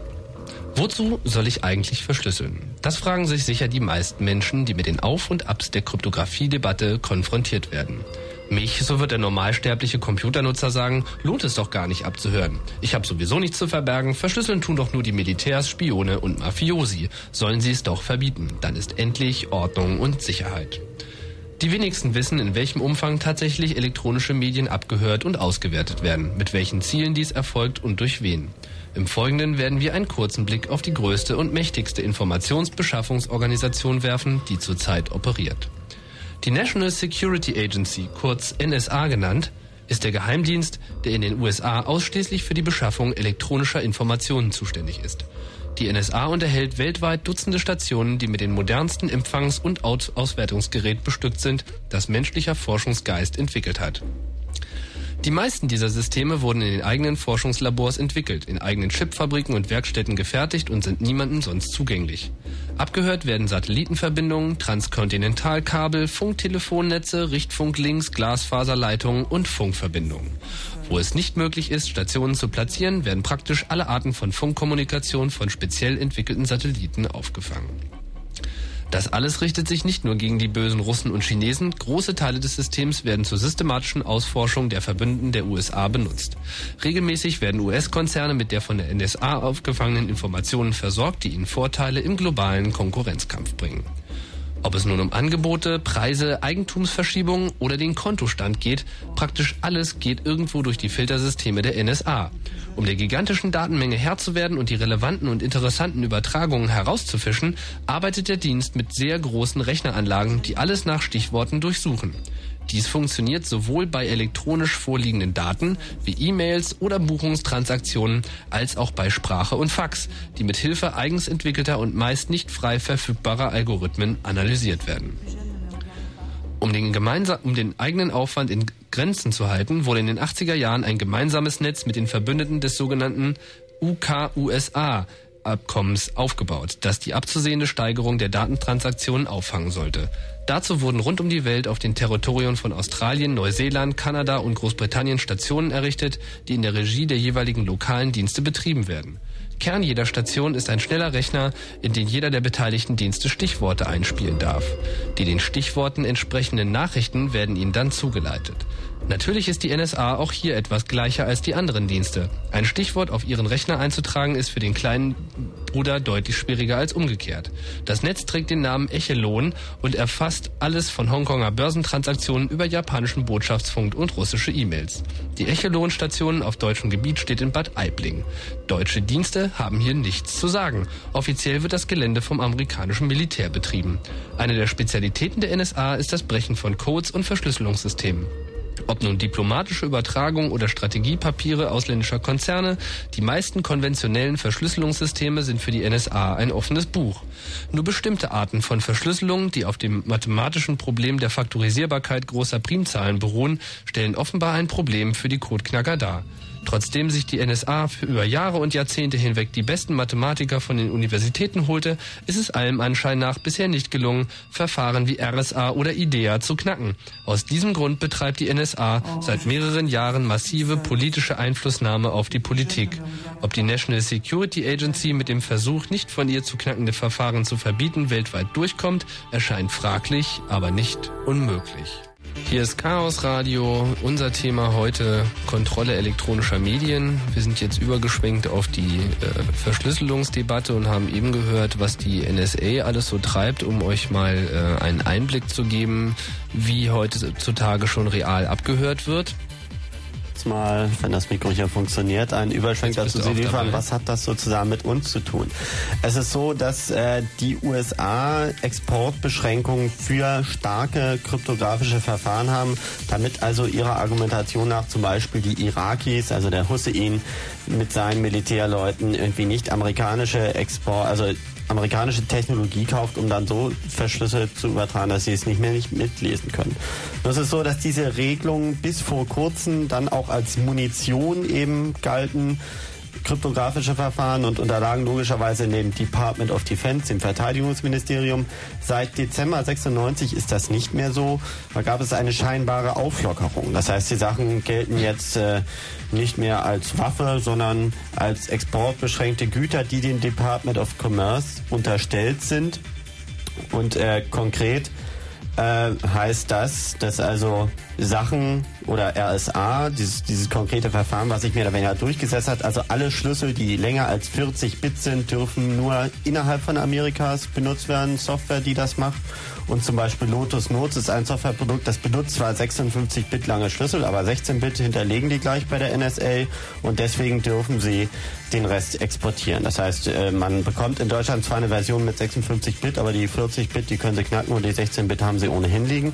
Nun ist die Frage, äh, nach welcher äh, sozusagen Argumentation wird das eigentlich in anderen Ländern dann gehandhabt? Und die Sache ist die, dass also die Amerikaner mit dem Argument, es ginge um die nationale Sicherheit, um die Gefahr, dass also organisierte Kriminelle verschüsseln können und keiner kann es mehr mitlesen, müssten also auch befreundete Regierungen sich diesem Umgang anschließen. Und in den Gesetzen explizit drinsteht, das ist unter www.epic.org auch nachzulesen, äh, da sind also diese neuen Gesetze nachzulesen, äh, dass innerhalb von zwei Jahren eine globale Key Recovery Struktur aufgebaut werden soll mit allen kooperationsbereiten Staaten. Das heißt, alle Staaten, die irgendwie mit Amerika mitspielen, die sollen diese Regelung aufführen und also da soll dann äh, immer nur Verfahren erlaubt werden, wo letztendlich mitgelesen werden kann. Das ist und das, was Key Recovery heißt, ja? Das ist sozusagen das, was Key Recovery heißt, beziehungsweise da werden so Strukturen errichtet. Und es hat sich also zugetragen im Dezember diesen Jahres, dass eine amerikanische Delegation unseren Innenminister Kanter und unseren Kanzler Kohl wohl besucht hat. Der offizielle Anlass ist völlig unklar. Aber was da passiert ist, ist, dass die sozusagen als Kooperationspartner in diesem Vorhaben gewonnen wurden, um also auch in Deutschland entsprechend Beschränkungen des Einsatzes starker Verschlüsselungsverfahren durchzusetzen. Und das ist das, was da jetzt so ein bisschen vor sich hin köchelt. Offiziell gab es Anhörungen. Die Wirtschaft hat da natürlich ein Problem mit, weil das ist im Prinzip staatlich verordnete Unsicherheit, beispielsweise für Banken. Das, das, das heißt, dass sozusagen äh, die NSA grundsätzlich, dass bei der NSA die Schlüssel hinterlegt werden, die in Deutschland erlaubt sind. Ja, beziehungsweise, dass die NSA auf die eine oder andere Art und Weise immer die Möglichkeit hat, mitzulesen. Da gibt es verschiedene Methoden, auch die in einem sogenannten Trust Center dann also die Schlüssel aufzubewahren. Das sollen dann vertrauenswürdige Instanzen sein. Äh, bloß äh, gut, die haben dann halt kleine Hintertürchen. So. Jetzt haben wir aber zunächst einmal einen Hörer, genau. denke ich. Jetzt und zwar wir mal rein. Stefan. Ein bisschen allgemeinere Frage. Und Jetzt ja. holen wir mal den Stefan rein. Hallo Stefan. Ja, hallo. So, du hast lange warten müssen. Ja, so habe ich immerhin mal Techno durchs Telefon gehört. Wie war das? Ja, geht so. Alles klar. Ja, Zu deiner Frage. Ja. Gut, was ich dazu sagen wollte, ist eigentlich zweierlei. Und zwar das eine, ähm, ich meine, so als so Privatmensch sieht die Sache ja von der Argumentation aus her relativ klar aus. Nämlich klipp und klar, ich poche halt auf mein Briefgeheimnis und wenn ich einen Brief ähm, irgendwo einwerfe und den gut zuklebe, dann gehe ich auch davon aus, dass sich da keiner erdreistet, den zwischendurch aufzumachen, wieder zuzukleben. Mhm. Beziehungsweise ich kann das ja schließlich immerhin erreichen, dass mein Gegenüber, dem ich da was mitteilen will, auf jeden Fall überprüfen kann, war mhm. er offen oder war er nicht offen. Mhm. Und sobald ich ähm, feststellen würde, dass der zwischendurch geöffnet worden ist, muss man sich halt was einfallen lassen. Aber ich habe doch immerhin bei diesem konventionellen Weg, einen Brief zu schicken, da doch relativ den Überblick, was da zwischendurch passiert. Naja. Genau also das wäre ja letztlich was, also die, ähm, jetzt einfach mal den privaten Verkehr im Internet angeht, mhm. ja eigentlich auch zu verlangen. Das wäre zumindest erstmal ein Standpunkt, den man als Privatmann so haben kann. Ja. Das andere ist aber, ähm, wenn man sich jetzt anguckt, was ihr da alles erzählt habt, was jetzt da die Amis machen, die Geschichte eben, dass ähm, zum Beispiel solche Sachen wie Industriespionage ja sehr systematisch betrieben wird und das ist mhm. ja schließlich auch nicht unbedingt nur bei den Amis der Fall, nur machen die das vielleicht noch ein bisschen geschickter als andere. Aber letztlich ist das ja was, was ähm, sich in einem ganz bewusst rechtsfrei gehaltenen Raum ähm, praktiziert wird und ähm, man macht das und äh, man hat da halt so seine Vorteile draus. Und ähm, das heißt, solange das rechtsfrei ist, das Ganze, ist ihm natürlich auch sehr schwer beizukommen. Und interessant daran ist doch eigentlich, dass jetzt versucht wird, ähm, von jetzt in dem Fall jetzt äh, der, der US-Regierung aus, das Ganze sozusagen in den Rechtsraum zu heben, um dann anschließend sagen zu können, wir haben Gesetze, die vorschreiben, dass ihr euch alle so benehmen müsst, damit wir euch lesen können. Klar. Und äh, meine, das ist, also letztlich beißt sich ja irgendwo in den Schwanz, weil eigentlich täten sie ja besser daran, still und heimlich zu versuchen, diese Codes endlich zu knacken und sobald sie was gefunden haben, tunlichst die, die Klappe halten. Ja gut, aber an der Stelle... So zu halten, wie es bisher war. Aber an der Stelle muss ich in deiner Argumentation mal kurz bewusstseinserweiternd hoffentlich eingreifen, weil deren Problem ist nicht, dass sie nicht alle Codes knacken können. Gut, es mag einige Verfahren geben, mit denen sie noch echte Probleme haben, wo es lange dauert, aber im Grunde genommen haben die natürlich auch Maschinen, mit denen sie RSA-Codes knacken können. Bloß diese Maschinen kosten Maschinen, wie auch immer. Jedenfalls ist es so, diese Maschinen kosten viel Geld und kosten viel Aufwand. Und in dem Moment, wo jeder in Anführungszeichen das Recht hat, die zu benutzen und dann auch entsprechend seine Liebesbriefe, zum Beispiel, die übers Internet schickt, verschlüsselt, haben die einfach ein Problem. Das heißt, die haben hochqualifizierte Leute und hochteure Maschinen, die Liebesbriefe entschlüsseln und das ist natürlich nicht Sinn der Aktion. Und deswegen haben sie natürlich ein Interesse daran, weil es hier, man muss ja auch klar sehen, diese Maschinen kosten Geld, die Regierung investiert Geld. Warum tut sie das? Weil sich das irgendwann rentiert. Stichwort Wirtschaftsspionage, dass sie also in anderen Ländern mitbekommen, was Firmen dort entwickeln, das wiederum ihrer Industrie mitteilen können. Das ist übrigens nach amerikanischem Gesetz auch so geregelt, dass die Geheimdienste, also amerikanischen Unternehmen, von ihren Erkenntnissen Erkenntnissen da äh, Informationstransfers haben und so fort. Ähm, das heißt, es geht im Grunde genommen darin, dass sie den Einfluss oder den, den Einsatz solcher starker Verfahren eben auf diejenigen beschränken, die sie wirklich interessieren und den in Anführungszeichen Otto Normalbürger mit seinen Liebesbriefen eben außerhalb ihrer teuren Maschinen haben. Das ist sozusagen also der wahre Grund. Na klar. Nur ähm, interessant dabei ist doch eigentlich, dass ähm, letztlich irgendwo ist doch klar, dass man das so nicht handeln kann. Weil das, das ganze System, das ganze Netz ist ja nun schließlich gerade so aufgebaut, dass sich das im Grunde genommen nicht zentralisieren lässt. Klar, und aber eben halt, die Sachen gehen halt so seinen Weg und es geht halt jedes Mal einen anderen Weg und das ist ja eben auch so gut so. Und wenn Naja. jetzt versucht werden soll, aus diesem unglaublichen Wust von Sachen das Promille rauszusuchen, was für die jetzt interessant ist, das muss. Also das, das, werden, das werden Sie relativ, das werden Sie relativ leicht äh, herausfinden können. Das ist nicht äh, nicht so sehr das Problem. Wir danken dir auf jeden Fall erstmal dafür deinen Anruf, Stefan. Wir müssen gleich hier weitermachen mit Kurznachrichten und schalten jetzt erstmal auf die Musik weiter. Für Marianne. Hier ist Chaos Radio, Kontrolle elektronischer Medien. Wir äh, sind jetzt äh, wieder offen für eure Anrufe unter 0331 74 81 110. Und wir starten jetzt durch mit, ähm, wer war gleich der Nächste? War das der Ralf? Das war der Florian. Hallo Florian, Ja, hallo. du hast eine Frage? Nee, nicht. Ein Kommentar. Ich wollte nur einmal ein Statement abgeben.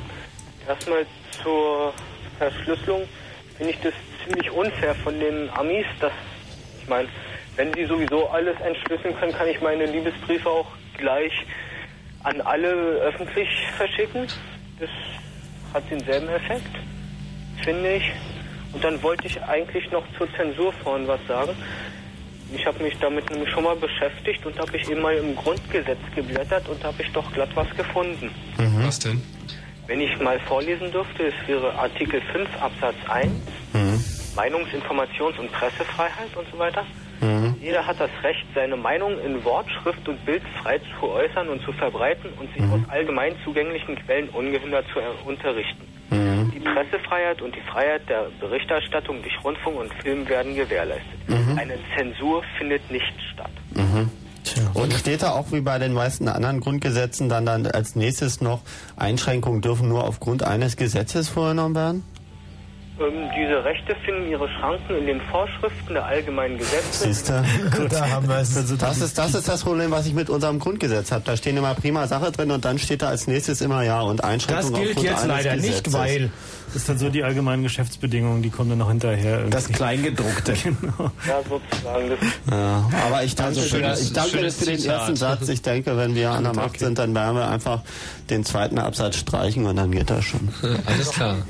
Vielen Dank, Florian. Bitte. Ciao. Ciao. So, der nächste ist Ralf. Hallo Ralf. Ja, hallo.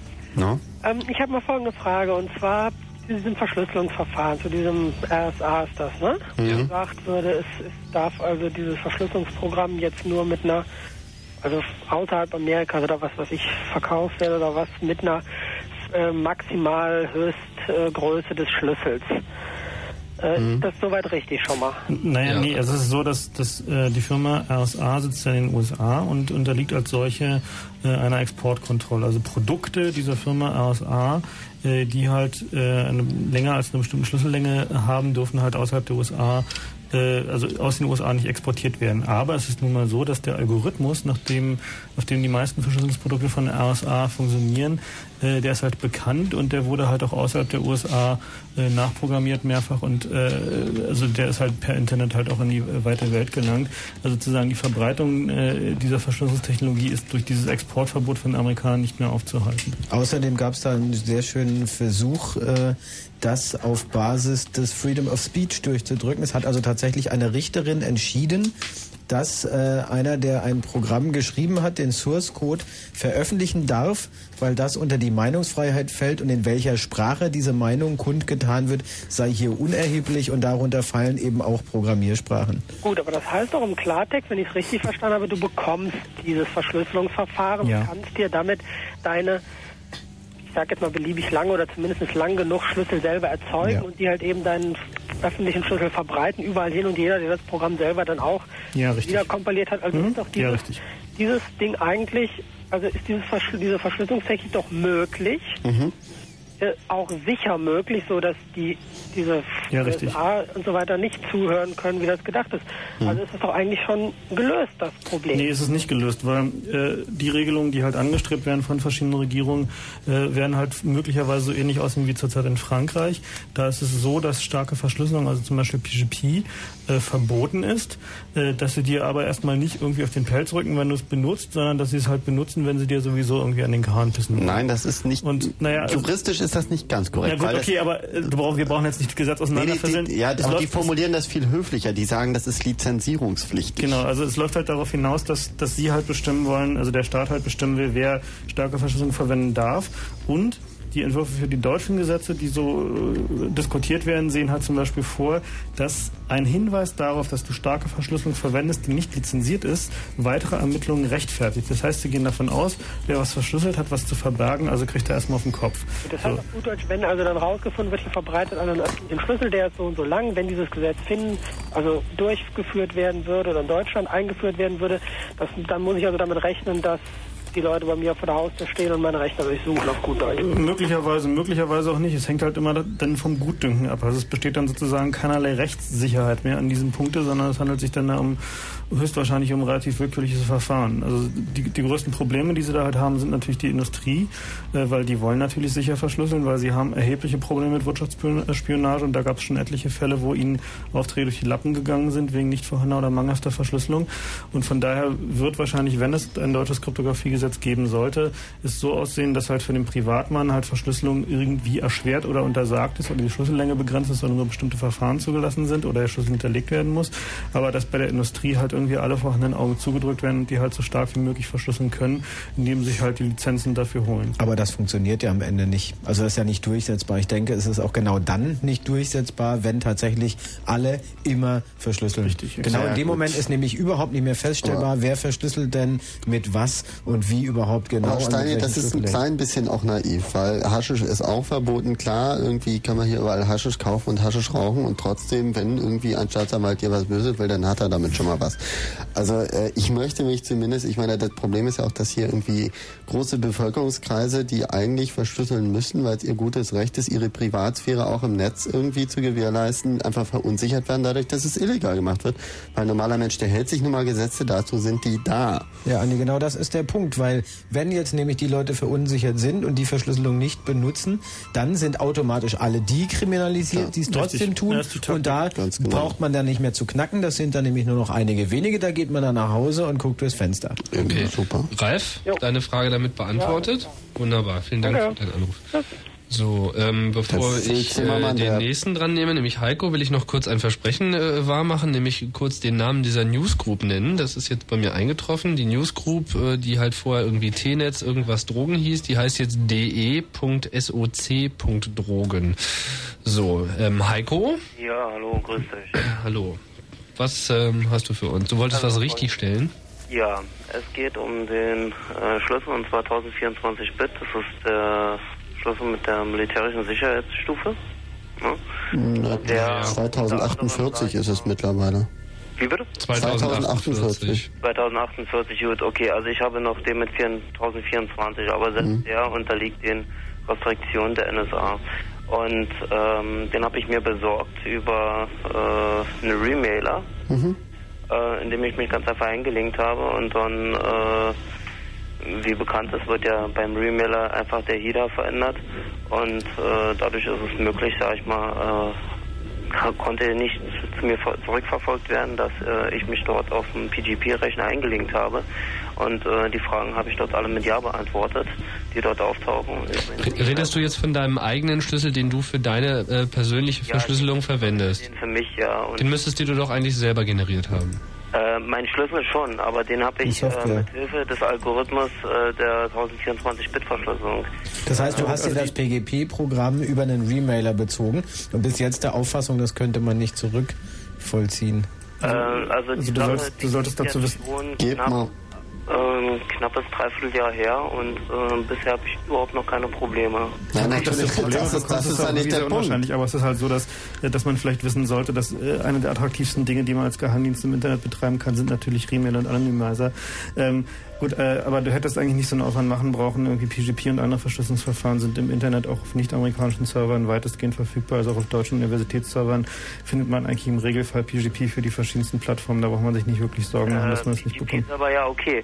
Aber äh, die, äh, den Algorithmus für die Verschlüsselung, Den findest du zum Beispiel in, äh, in jedem deutschen Buchladen erhältlichen Büchern wie Applied Cryptography von Bruce äh, Schneier. auch den, äh, der von der äh, NSA mit Ja, richtig. Exportbeschränkungen. Ja, da liegt in, dem, in der Ja, deutschen das ist Ausgabe das liegt, Schöne daran. In der Das- deutschen Ausgabe liegt halt die Diskette nicht dabei, weil sozusagen der abgetippte Source auf dieser Diskette wäre halt illegal. Ja. Allerdings der Source halt im Buch ist halt komplett legal, weil er halt unter freie Meinungsäußerung fällt. Also die dieses, diese Gesetze sind, und das wissen die Amis auch selber, extrem löchrig und die Verschlüsselung ist schon draußen. Also diese äh, Verschlüsselungsrestriktierung äh, ist auch mittlerweile bei den Amis, also bei den amerikanischen Firmen so dermaßen unbeliebt, weil sie ihnen Marktchancen zunagelt. Also zum Beispiel Lotus hatte halt ein erhebliches Problem mit einem seiner größten Kunden, nämlich der Deutschen Bank, weil die Deutsche Bank fand es gar nicht lustig, dass sie dann mitgeteilt bekam, dass ihr Schlüssel halt nicht für ihr internes Netzwerk, das sie mit äh, Lotus Notes aufbauen, halt irgendwie nur 40 Bit lang ist, was man irgendwie mit einem besseren PC niedermachen kann, in Anführungszeichen, ähm, äh, statt der erwarteten 56 Bit. Also sie haben da erhebliche Probleme und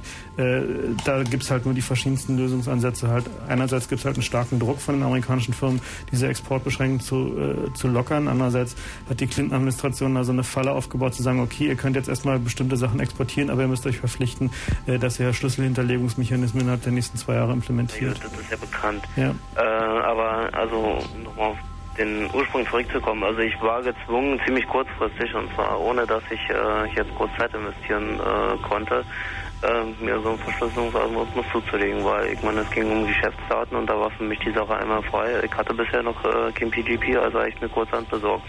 Habe ich mir Gedanken gemacht, wie kriege ich es am besten und äh, wie umgehe ich die Restriktion.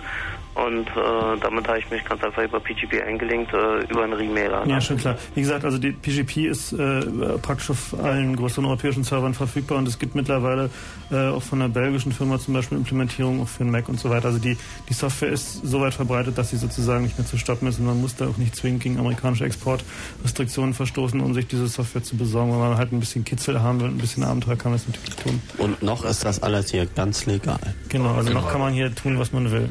Meine Frage, äh, inwiefern äh, ist denn gesichert oder gibt es äh, neben PGP genauso sichere, jetzt mal in Anführungsstrichen, äh, äh, Verschlüsselungsverfahren? Also PGP ist ja nur eine Verschlüsselung ist irgendwann mal knackbar ist. Das Also PGP ist ja eine Implementation von RSA und der großen Vorteil oder der Vertrauensvorschuss, den man da irgendwie hineinlegt, entsteht ja daraus, dass PGP im Source Code vorliegt. Das heißt, dass jeder sich den Programmcode angucken kann, ihn verstehen kann. Hingegen andere Programme oder Geräte, die man sich kauft, die verschlüsseln, da weiß man im Grunde genommen zwar, was diese Geräte tun, aber man weiß blöderweise nicht, was diese Geräte noch tun. Es gab da mal einen Spiegelartikel über die Firma irgendwie, wie heißen die, Krypto AG in der Schweiz. Da heißt es dann so schön, na gegen den be- unbefugten Dritten schützen diese Geräte ganz bestimmt. Aber was wir mit dem befugten Vierten machen, das können wir Ihnen leider nicht sagen. korrekt, das gut gewesen, ja. Und äh, also das ist da letztlich der Punkt. Also es gibt, es gibt also ähm, von der Qualität von PGP, es gibt verschiedene Algorithmen, die äh, halt im Internet halt auch heftig debattiert werden. So ein Kandidat wäre der Blaufisch, ähm, der halt von einem der da der Kryptographie entwickelt wurde. Ähm, die Forschung äh, geht da halt weiter, auch gerade im akademischen Bereich und äh, es entstehen neue Algorithmen. Nur äh, bei Algorithmen, die halt auf ungelösten mathematischen Problemen beruhen, ist es halt so, dass halt äh, sozusagen es gibt nur eine Negativaussage dazu, wenn sie halt geknackt sind. Ansonsten kann man halt nur dazu sagen, okay, sie sind halt nicht geknackt, äh, weil es halt bis jetzt noch niemand geschafft hat, so im, im, im Groben gesagt. Und ähm, halt Algorithmen, die halt relativ neu sind, also wie zum Beispiel Blowfish, die müssen halt erstmal sozusagen noch eine Weile irgendwie im Kreuzfeuer der Experten bestehen, bevor man sagen kann, okay, die sind jetzt halt irgendwie wirklich so vertrauenswürdig und sicher wie PGP. Also PGP ist ja eine, eine Kombination aus RSA und IDEA, also zwei verschiedenen Verschlüsselungsverfahren. Ja, ist klar. Ähm, wie sieht's denn eigentlich aus mit, ich habe nicht alles gehört von euch, habe da eigentlich auch schon darüber diskutiert, äh, sag ich mal, die äh, Dinge in Bildern zu verstecken, also äh, Nee, Stig Steganographie haben wir, haben wir noch nicht erwähnt. Vielleicht sollten wir das genau. Ja. Vielleicht machen wir noch eine Musik. Gut, ja, also Es geht ja jetzt auch mehr um den, um den politischen Aspekt bei der Verschlüsselung, nicht so sehr jetzt um die Verschlüsselungstechniken selber. Ähm, dass wir ähm, eben der Auffassung sind, dass äh, verhindert werden sollte, dass Kryptographie, private Kryptographie ver verboten wird. wie in den Staaten, dass sich ganz einfach Millionen Leute äh, dazu aufraffen, mal eine Zeit lang äh, alles zu verschlüsseln und äh, ich glaube, dann äh, sind auch die Rechner der NSA irgendwann mal überfordert. Ja. Also das ist, ähm, machen wir es auf dem Wege des äh, Protestes, also des äh, sagen wir, un zivilen Ungehorsams, oder wie man das um nennt. Ne? Genau. Gut. Ja, Also Dankeschön. okay, Heiko? Schönen Abend, ne? Okay, danke. Tschüss. Tschüss. Ja, da kam ja gerade noch die Frage mit der Steganographie. Vielleicht noch ein Wort dazu für die äh, Hörer, die da nicht so erfahren sind. Steganographie ist ein Verfahren, mit dem man Botschaften in anderen Dingen verstecken kann. Also ein einfaches Beispiel wäre zum Beispiel, man nimmt sich ein Bild, das in digitaler Form vorliegt und da sind ja die Farben kodiert. Und wenn man sich jetzt eine Farbe nimmt, wo man den Unterschied von der einen zur anderen nicht so richtig feststellen kann, kann man darin Informationen übertragen, wenn man sie verändert. Und mit Hilfe dieser Steganographie kann man halt verschlüsselte Botschaften in anderen Bildern, die eigentlich harmlos sind, verbergen, sodass eigentlich niemand mehr richtig feststellen kann, dass eine verschlüsselte Botschaft da drin ist, es sei denn, man weiß, wie sie darin verborgen ist. Also Wobei das jetzt nicht verschlüsselt im Sinne von kryptifiziert ist, sondern versteckt. versteckt. Also man sollte Ach, natürlich zusätzlich dabei auch noch verschlüsseln. Also das ist halt eine Methode, um halt äh, diverse Geheimdienstcomputer irre zu führen, Und äh, die halt nach verschlüsselten äh, Geschichten suchen. Na, und vor allem, um klarzumachen, warum der Ja, also- Verbot von verschlüsselten Verfahren völlig unsinnig ist, weil dazu muss man erstmal feststellen können, dass es überhaupt eingesetzt Das ist wird. übrigens eines der ältesten Verschlüsselungsverfahren überhaupt. Früher wurde das nämlich eingesetzt, indem man einfach lange Texte geschrieben hat. Und so war zum Beispiel von jedem dritten Wort der Anfangsbuchstabe ein Buchstabe des Textes, den man eigentlich verübermitteln wurde. Die Texte waren dann vielleicht so ein bisschen merkwürdig in der Wortwahl, aber keineswegs auffällig und enthielten einen völlig lapidaren Text. Zum Beispiel auch einen Liebesbrief, den ja die NSA gar nicht entschlüsseln will. Äh, so dass also tatsächlich äh, mit diesem Verfahren auch Botschaften früher schon ausgetauscht wurden. Ja, ich denke auch, der wesentliche Punkt ist dann doch wohl die Wirtschaftsspionage, wo es einfach um konkrete Informationen geht bei täglichem Nachrichtenaustausch. Oder so. So, das war Chaos Radio im März, Kontrolle elektronischer Medien. Wir sind jetzt alle am Ende, sind auch alle krank, fast alle. Schön, dass zumindest Andi heute durchgehenden Redefluss gehabt hat. Ähm, zum Abschluss noch ein paar Informationen zum Chaos Computer Club. Wir Ja, das haben werden wir gleich noch im Auto diskutieren. Der Chaos Computer Club ist äh, auf dem Internet erreichbar unter www.ccc.de. Da gibt es derzeit auch lustige Sachen zu finden. So ist gerade erschienen die neue Datenschleuder. Die gibt es zwar nicht online zu lesen, aber ihr sie Gegen bestellen 5 Marken könnt. Rückporto beim CCC in der Schwenkerstraße 85 in 20255 Hamburg. Genau. Außerdem haben wir noch ein paar andere lustige Neuigkeiten. Es gibt jetzt Chaos Radio, äh, nicht Chaos Radio T-Shirts, sondern Chaos T-Shirts. Ähm, und es gibt auch demnächst die Chaos CD des Chaos Computer Clubs, auf Also der T-Shirts mit dem altbekannten Alt-F4-Logo. Genau. Um es mal präzise zu formulieren. Und die werden auch irgendwann irgendwie bestellbar sein, aber da arbeiten wir noch dran. Und das erfahrt ihr dann irgendwie auf www.ccc.de oder in der Datenschleuder Oder oder, bei beides. der nächsten Radiosendung oder irgendwie im Internet oder so. Genau. Die Chaos CD wiederum enthält alle alten Datenschleudern und vor allem auch die immer wieder hinterfragten alten Hackerbibeln in Ist aber im Form. Moment nur in einer Beta-Version verfügbar. Das heißt, die Sachen sind da teilweise als GIF, also als Bild drauf und werden sozusagen zur dezentralen OCRung an Mitglieder und von mir aus auch Interessierte für 42 Mark plus Porto bei der üblichen Hamburger Anschrift gegen Überweisung, V-Check, Bar, sonst wie abgegeben. Und was war noch? Ah, ansonsten sind wir, glaube ich, am Ende. So, so. Dann verabschieden wir uns. Und tschüss. Und Bis dann. einen schönen Abend noch.